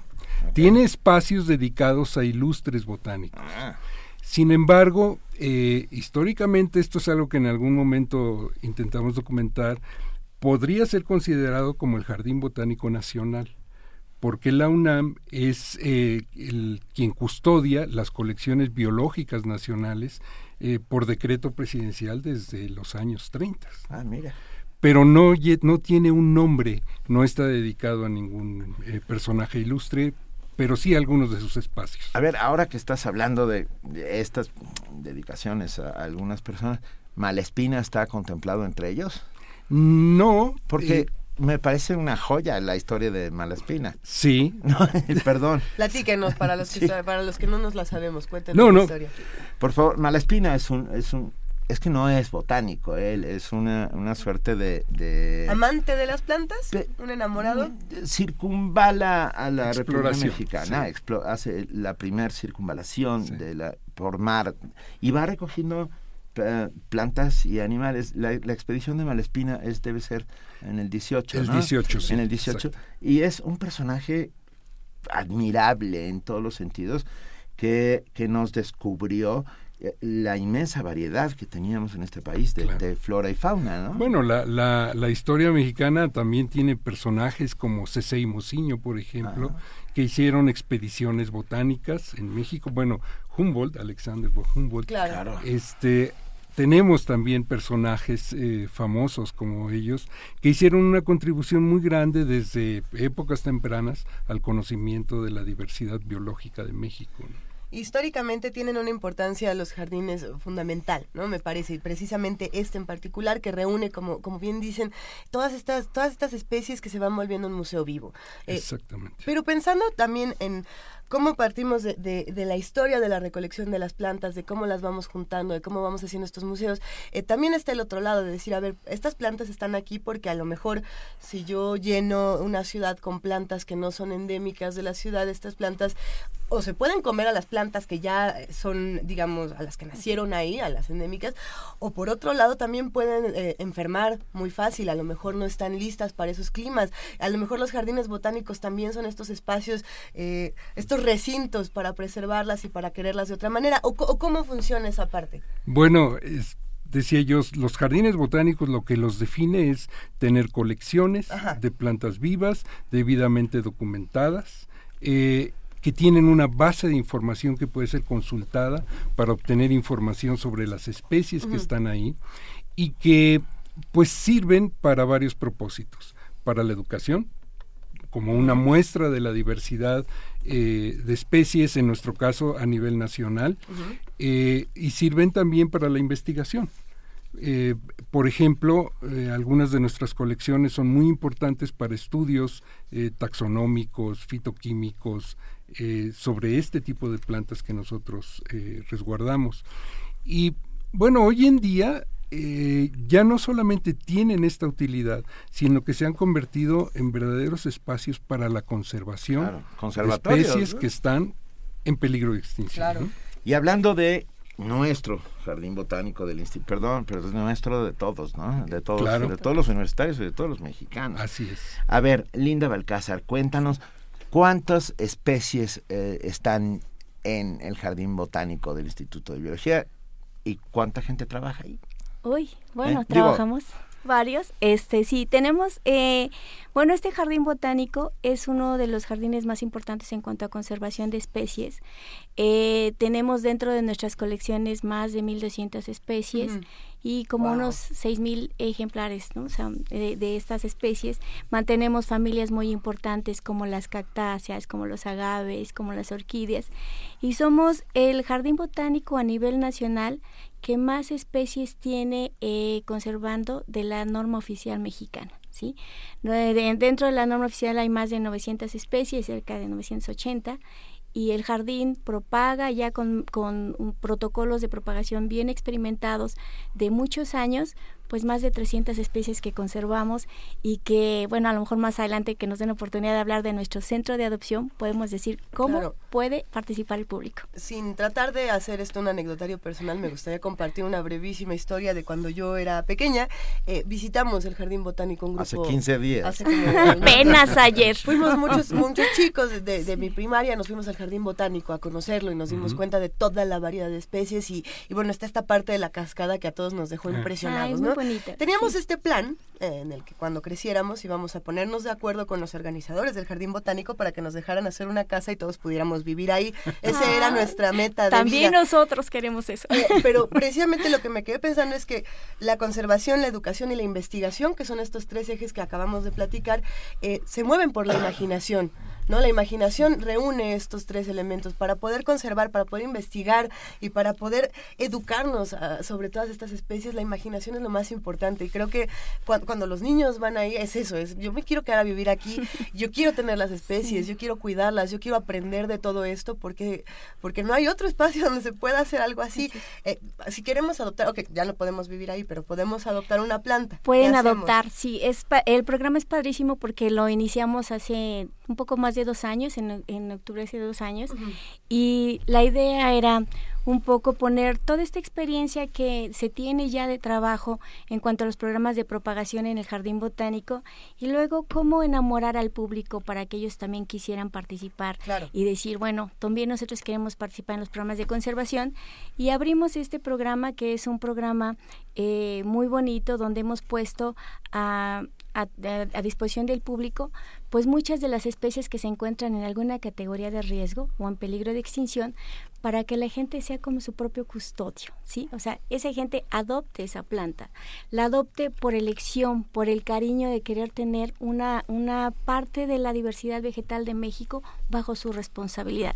Nosotros decimos que la adopción es una elección, porque en ese momento tú ves a las plantas y decides cuáles son las que quieres adoptar y los padres adquieren un compromiso, llenan un este formulario donde dejan sus datos y todo para que podamos darle seguimiento a esas plantas y se llevan su certificado de adopción y la verdad es que a la fecha tenemos como más de 13 mil padres que han adoptado plantas a lo largo de dos años. ¿Y, las cuidan? ¿Son buenos padres? Muy buenos Bueno, la mayoría de ellos, digo, son, son plantas que se pueden enfermar, que pueden morir en algún momento, pero el índice de éxito es muy alto y los padres son muy responsables.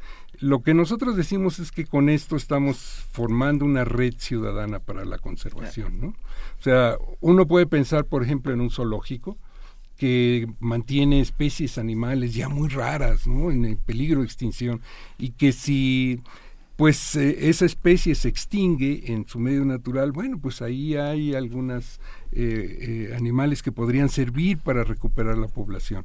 Nosotros hemos ido más allá en el caso de las plantas porque no solamente mantenemos en nuestras colecciones especies raras en peligro de extinción, sino que las estamos propagando, las estamos distribuyendo a través de este sistema de adopción para que los padres se vuelvan actores para la conservación, eh, formando esta red ciudadana. ¿Y qué hay que hacer para adoptar?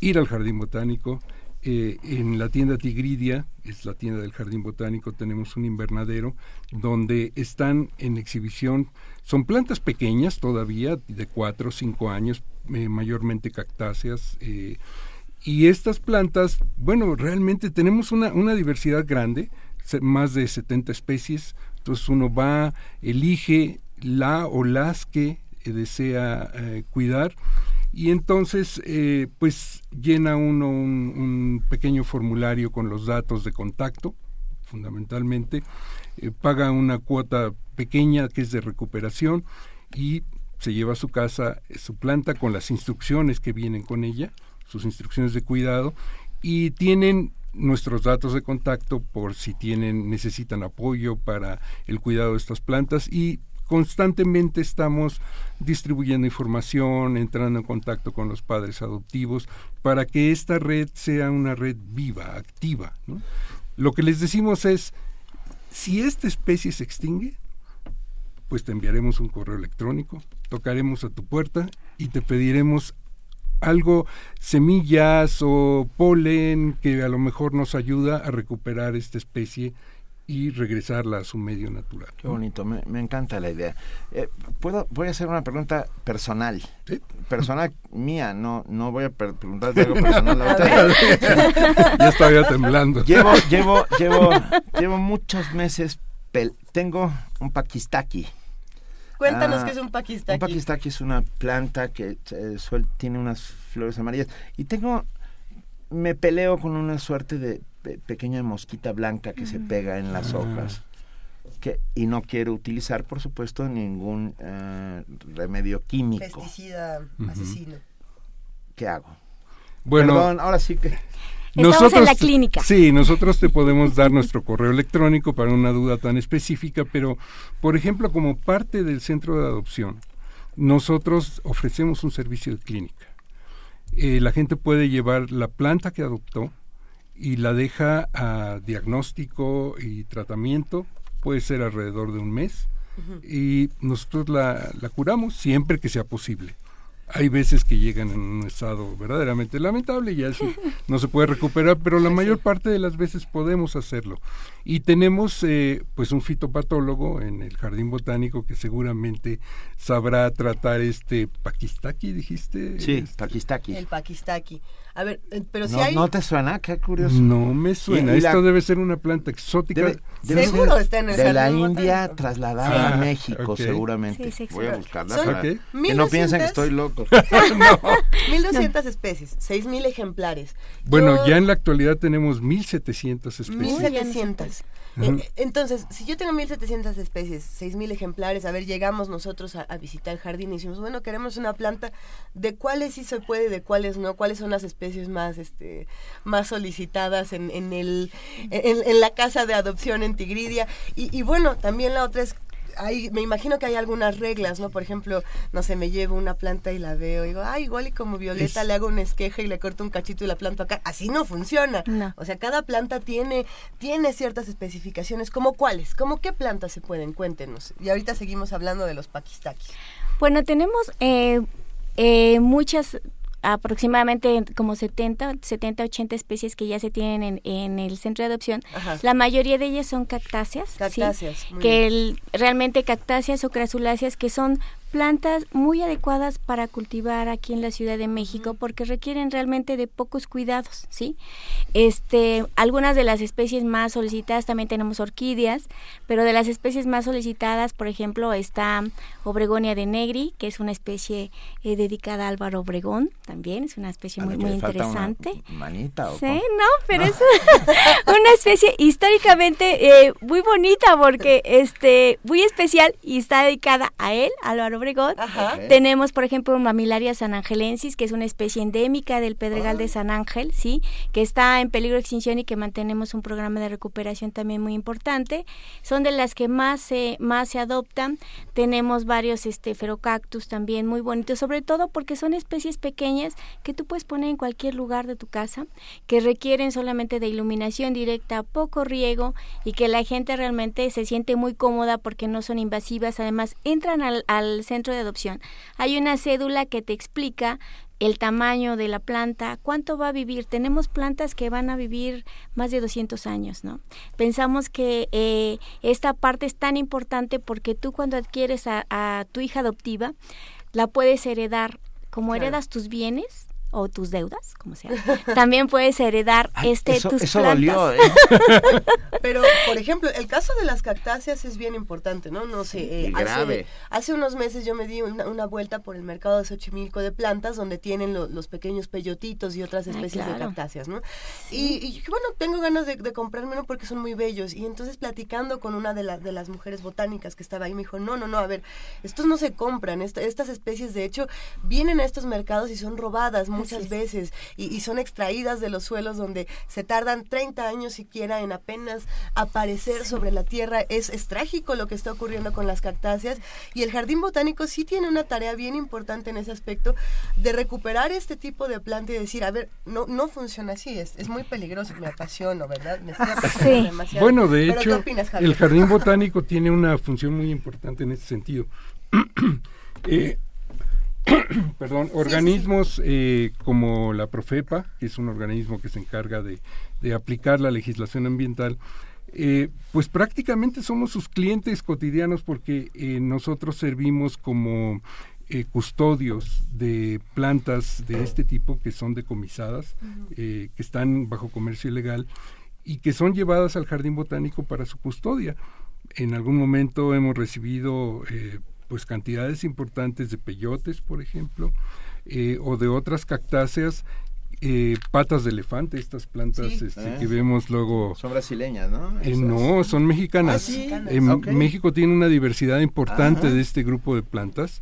Eh, tenemos cuatro especies de mexicanas que están en peligro de extinción porque son plantas de lento crecimiento y plantas raras.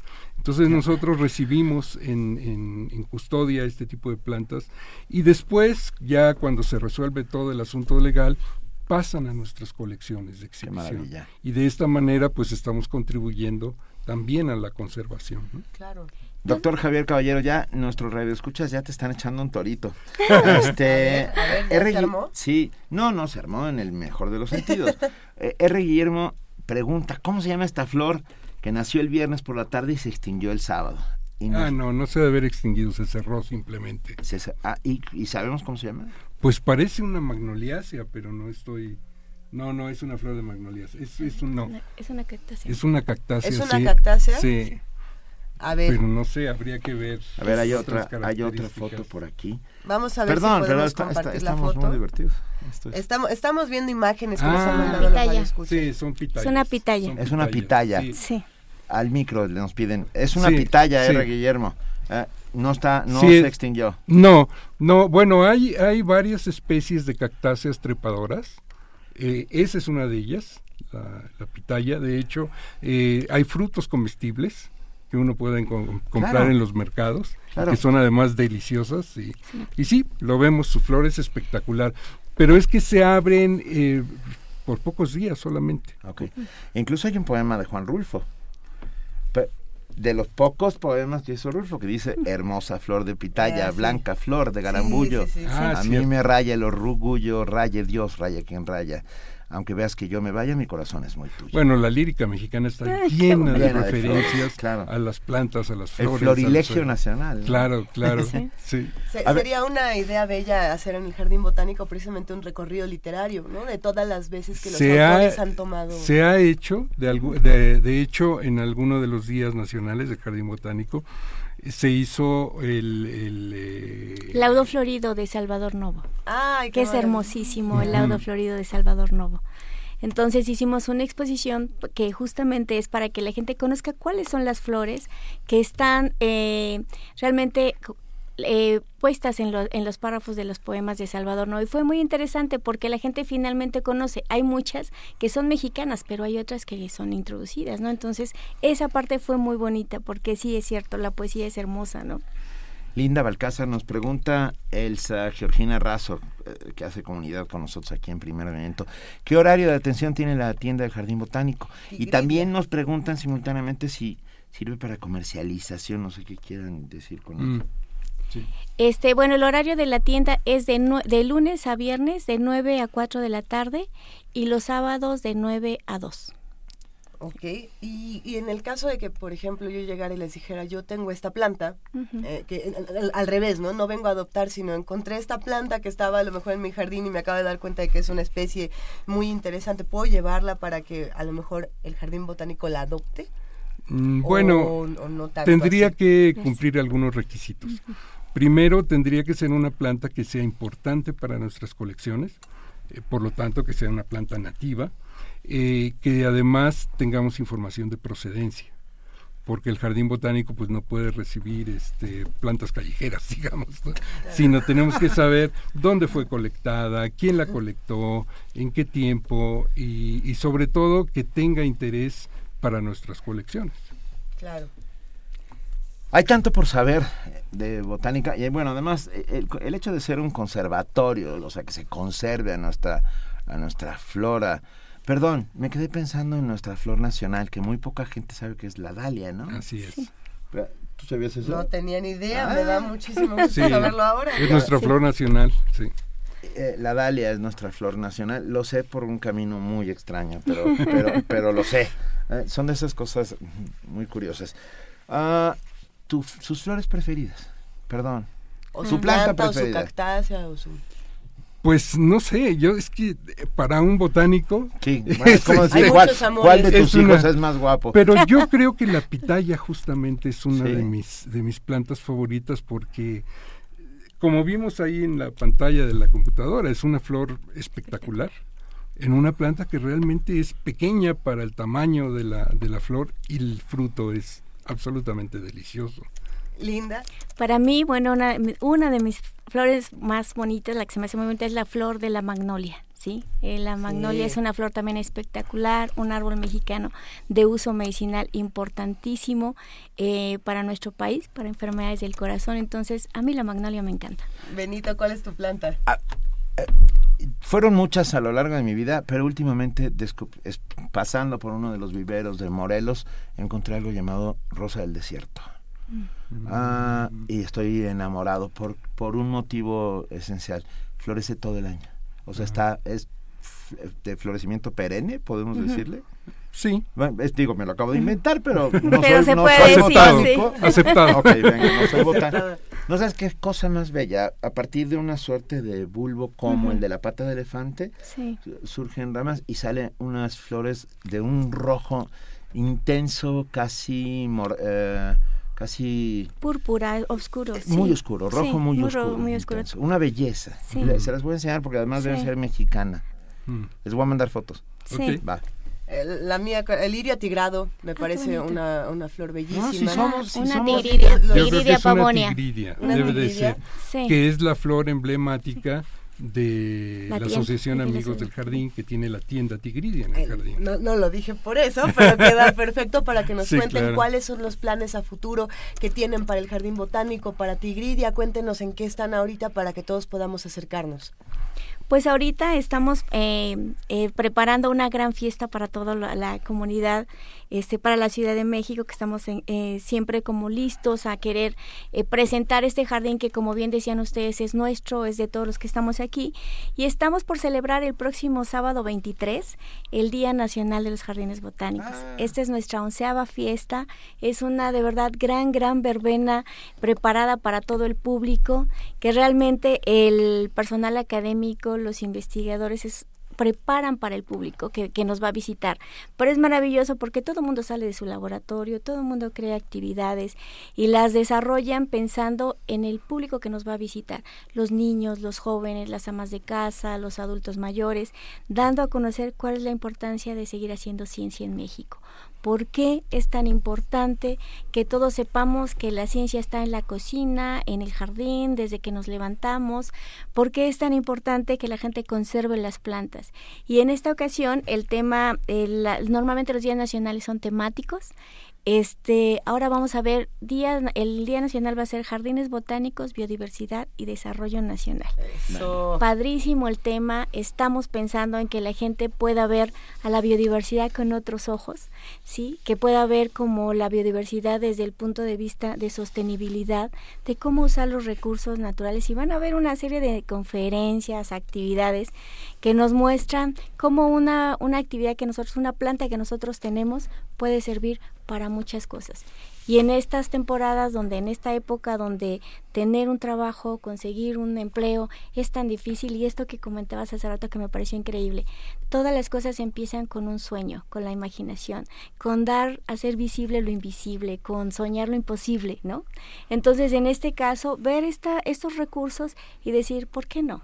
O sea, ¿por qué no crear algo que sirva no solamente para tener eh, un empleo, sino para impulsar al país, para generar nuevos empleos, ¿no? Entonces creo que este Día Nacional, actividades para niños, muchas actividades para jóvenes, para gente de la tercera edad que también nos piden actividades y que tienen tanto que compartir también de experiencia, conferencias de nuevos investigadores jóvenes que traen todo el impulso y todas las ganas de generar eh, nuevos proyectos, creo que va a ser padrísimo este Día Nacional. ¿Dónde tenemos más información? En la página del jardín Pueden entrar a la, a la página del jardín, es en www. Ay, perdón. Y biología. Bueno, entramos a la página del jardín y recordemos que el 23 de abril es el día Nacional, de los Jardines, Botánicos. Yo creo, eh, pensando en que es en Ciudad Universitaria, creo que el público puede también hacer una buena combinación con la fiesta del libro y la claro. Es el mismo día. Es el mismo día. Y yo creo que puede haber una buena combinación. Se pueden echar todo el día en CEU. Así es. Todo el día podemos estar en CEU, pasamos al Jardín Botánico, luego nos vamos a la fiesta del libro y la rosa y disfrutan muchísimo porque tenemos hasta una muestra gastronómica. Que la imaginación esté en la gastronomía, en la literatura, en la botánica. Nos vamos a despedir, pero Javier, antes cuéntanos por favor, ¿qué, libro tienes en tus manos? Porque ah, bueno, saber mucho más de Es un libro que es una compilación de la contribución de los jardines botánicos mexicanos a la conservación. Eh, es un libro que hicimos hace poco tiempo, hace pocos años y que donde uno puede enterarse primero de todos los jardines que existen en México, eh, qué hacen, eh, cómo es que ellos contribuyen a la conservación de la diversidad vegetal mexicana. Yo traje algunos ejemplares para la caja mágica. ¡Ah, qué maravilla! Si hay alguien interesado en, en, este tema, pues con gusto los... Bueno, pues mañana mismo daremos la primera caja mágica para que se lleven uno. ¿Se llama el libro? Jardines Botánicos, contribución a la conservación vegetal de México y precisamente Javier Caballero que nos acompaña aquí en cabina es su coordinador. Eh, Linda Balcázar, Javier Caballero, para nosotros ha sido un honor platicar con ustedes y vamos a celebrar todos juntos el sábado. y vamos a ir pronto a, adoptar o que nos adopte una planta. Sí, también. Muy bien. ella nos adopte a nosotros. Sí, por favor. Claro que sí. Muchísimas gracias. Al contrario, gracias a ustedes. Un abrazo y larga vida al Jardín Botánico. Sí. Gracias, muy amables. Movimiento. Donde la raza habla.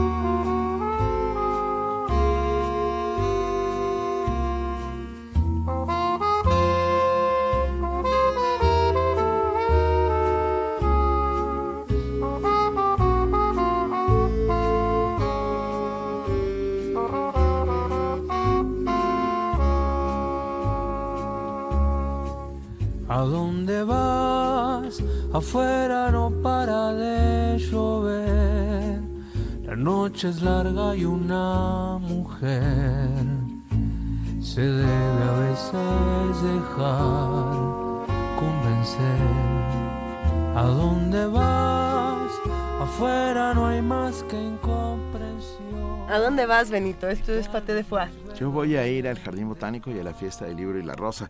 Empieza el sábado la fiesta del libro y la rosa sábado y domingo en el estacionamiento 3 del Centro Cultural Universitario. Ya les iremos diciendo porque va a estar maravillosa, no se lo pueden perder. Y como siempre Radio UNAM estará eh, dándole un abrazo a, precisamente a todos los que hacen parte de este equipo de la fiesta del libro y la rosa y nosotros en este momento les vamos a mandar no un abrazo, bueno sí un abrazo, pero les vamos a mandar boletos de regalo. Venga, tenemos cinco pases dobles para la obra Señor Perro para hoy a las 8 de la noche en el Teatro Orientación del Centro Cultural del Bosque, ubicado atrás del Auditorio Nacional. Los ganadores deberán recoger los boletos media hora antes de la función en la mesa de relaciones públicas que estará al lado de la taquilla. Hoy, 8 de la noche, señor Perro, en el Teatro de Orientación del Centro Cultural del Bosque, atrás del Auditorio Nacional. Dijiste Eh, señor perro y lo primero que pensé, Benito, fue en Poloster. Y precisamente esto es una adaptación del de- texto de Poloster. Exactamente. Esto va a estar buenísimo. Va- buenísima. Verónica Bujeiro es una de las que hacen esta adaptación junto con Oscar Ángeles y bueno, va a valer mucho la pena estar Pongan por favor su nombre completo en nuestra página de Facebook, en el muro de la, en el muro pegado en la página de Facebook y ahí Vania Nuche les avisará si ya tienen boletos y pueden recogerlos media hora antes en taquilla. Ah, vamos a una nota, vamos a una nota. Vamos a una nota, cheque nada más. Quedó conformado el equipo de atletismo de la UNAM que participará en la próxima Olimpiada Nacional. Las posibilidades de triunfo son altas. Los detalles los tiene nuestra compañera Deyanira Morán. La oportunidad para 56 atletas universitarios de un total de 300 que compitieron para clasificar rumbo a la Olimpiada Nacional 2016 hoy queda abierta con grandes perspectivas. Ahora tendrán que dejar todo en la pista durante el Campeonato Nacional Juvenil y en el Regional Clasificatorio que se realizará del 21 al 24 de abril en Jalapa, Veracruz. La profesora Charlotte Ramírez Corral, presidenta de la Asociación de Atletismo de la UNAM, refirió que los jóvenes, cuyas edades fluctúan entre los 14 y los 20 años, intensificaron sus entrenamientos en las pruebas de atletismo, pista y campo, velocidad, fondo, medio fondo, saltos y lanzamiento. La preparación ha ido, este, van bien los chavos. De hecho, tenemos este, algunos prospe- prospectos para que saquen medallas y puedan calificar, este, o sea, ahorita ocupen buenos lugares y en la Olimpiada puedan obtener medallas. Entonces, sí son varios y siguen su preparación, vienen fuertes porque este año nos dieron un poco más de tiempo porque se atrasó la Olimpiada, entonces han tenido más tiempo de preparación. Entonces, pues ahí vamos con ellos. Por su edad, los universitarios podrán asistir a otros encuentros como la Nacional de Primera o incluso al Centroamericano Sub-23. La profesora Ramírez refirió que para ampliar sus posibilidades de triunfo, los atletas entrenan hasta tres veces al día como mínimo, seis veces a la semana. los que ya van a estos niveles sí es un poco más rigurosa, porque se tienen cu- que cuidar tanto en la alimentación como en descanso. Tienen que cumplir ciertos horarios, tienen que hacer muchos sacrificios, por ejemplo, dejar las reuniones, las fiestas, a veces hasta convivios con la, con la familia para poder entrenar, porque ellos cualquier día que dejan de entrenar, pues ya hay otros chavos en otros estados que están entrenando y les pueden ganar. Entonces ellos creen que es de suma importancia el día tras día estar este, trabajando y ser disciplinados.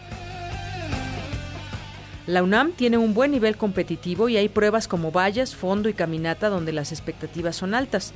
La presidenta de atletismo hizo un llamado a la comunidad universitaria para sumarse a esta opción deportiva.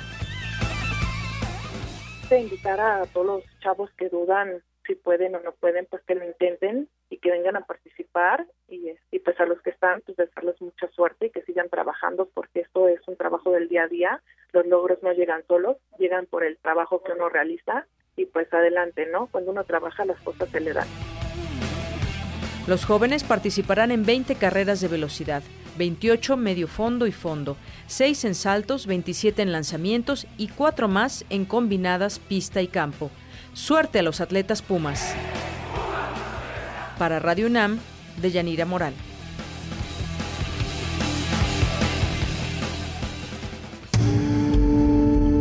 Primer movimiento. Donde la raza habla.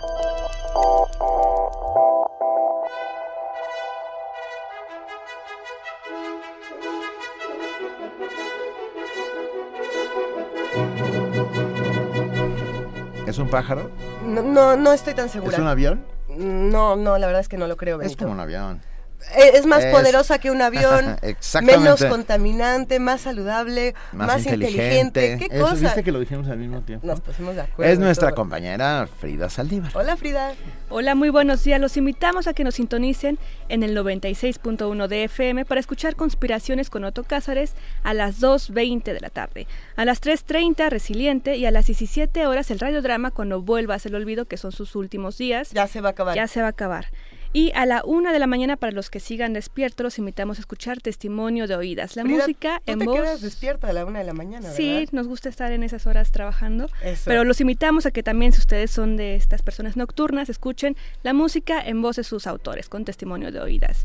Y cambiando en el 860 de AM a las 2 de la tarde, los invitamos a escuchar la Feria de los Libros con Arfaxad Ortiz, quien les traerá las más recientes publicaciones editoriales relacionadas a la Feria del Libro del Palacio de Minería. A las 17 horas tenemos Entremeses Cervantinos con La Cueva de Salamanca. A las 18 horas el radiodrama Los hijos del Capitán Grant de Julio Verne.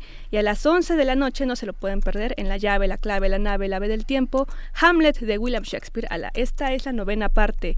Y ya finalmente los invitamos a que nos sintonicen por internet en www.radiounam.unam.mx y en redes sociales nos pueden seguir tanto en Facebook, Twitter e Instagram como Radio UNAM. Querida Frida, muchísimas Muchas gracias. gracias. Que tengas un gran día. Excelente día a todos. Ah, como les dijimos hace un rato, el sábado 23 y domingo 24, fiesta del libro de la Rosa 2016, Centro Cultural Universitario, ahí en CEU, Ajá. Antiguo Colegio de San Ildefonso, Casa del Lago Juan José Arreola, Centro Cultu- Cultural Universitario de Tlatelolco y Museo Universitario del Chopo, solo el 23. Esto quiere decir que la fiesta del libro la rosa no solamente está Es en en- el CCU, está en es. todos lados. Pero la Ciudad de México es la invitada de honor, o sea, el, el gobierno la Ciudad de México, la Secretaría de Cultura de la Ciudad de. México tendrá eventos. Acérquense porque de verdad el programa es, en- son dos días apoteósicos, llenos de imaginación y de maravillas. Apoteósico es una gran palabra para describirlo, porque, eh, por ejemplo, los que somos admiradores de muchos escritores y de pronto nos los encontramos por ahí, es el momento en el que los puedes abrazar y decirles gracias. Me encantó este cuento, me cambiaste la vida, me enseñaste a decir otras palabras que a lo mejor yo no tenía estructuradas. Es el momento de agarrar a tu escritor y decirle, me chocó cómo terminó tu novela porque mataste al personaje del que yo estaba enamorada.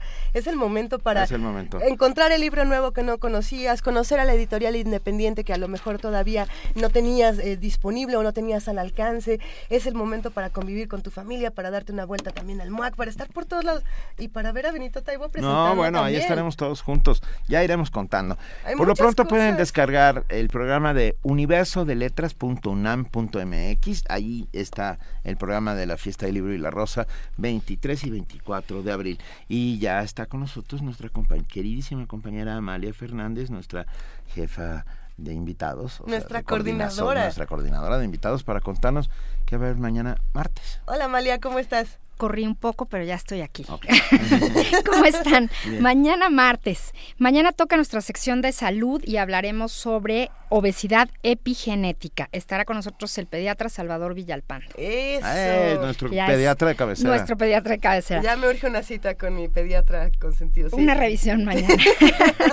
y después en la mesa, mañana tenemos una mesa buenísima, medios y posición política. Y va a estar aquí con nosotros en la cabina Fátima Fernández Cristi. Ah, Ah, excelente. bravo. Entonces, Excelente. los invitamos, no dejen de sintonizarnos porque habrá buenos temas, más nota del día, secciones, etcétera, lo de siempre. Lo de siempre. Entonces, lo de siempre, esperamos. pero siempre distinto. Claro, lo de siempre, siempre distinto. Gracias, Amalia Fernández, mil gracias. Gracias a todos los que han hecho posible y hacen posible todos los días esta transmisión. Ah, a, a todos los que no nos han podido oír hoy, estamos trabajando en ello. El equipo de Radio UNAM está trabajando para solucionar los inconvenientes que hemos tenido. Ah, pero bueno, ah, si ustedes nos escucharon por internet, díganselo a otros amigos que, en internet estamos todo el tiempo. Y aprovechen también no solamente para consultar el podcast de Primer Movimiento, sino para consultar todo el material que www.radiounam.unam.mx tiene para ustedes, ¿no? Eh, tantos programas que se transmiten a lo largo del día, tanto en AM como en FM, 860 de AM, 96.1 de FM. Bueno, todos estos programas entran a la página de Radio UNAM, pueden conocer contenidos, pueden con- conocer nuevas programaciones, nuevos, nuevos programas que están dando la vuelta aquí, eh, aquí en la emisora y que es- están buenos, Benito. Están, Están maravillosos. Por ejemplo, Resistencia Modulada todos los días por la noche. Escuchen a nuestros amigos. Y este viernes se va a poner muy bueno, ¿eh? Ya Alberto Candiani nos mandó un poco de lo que va a haber. Va a estar buenísimo, no se lo pierdan. Nos despedimos, gracias a todos los que hicieron posible Primer Movimiento. Nos escuchamos mañana de 7 a 10 de la mañana. Y gracias a ustedes que hacen comunidad con nosotros diariamente, sería imposible de otra manera. Gracias, gracias de verdad. Gracias a Juana Inés de esa, gracias a mi querida Luisa Iglesias. Gracias, querido Benito Taibo. Nos Esto fue. Primer Movimiento. El mundo desde la universidad.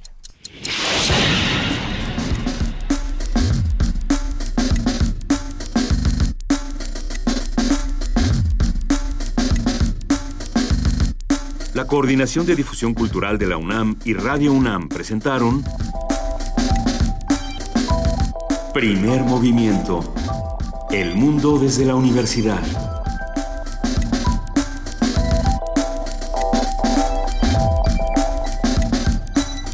Coordinación de invitados Amalia Fernández y Miriam Trejo. Redes sociales Vania Nuche. Operación técnica Arturo González. Producción Frida Saldívar, Francisco Ángeles, Tamara Quirós y Silvia Cruz Jiménez.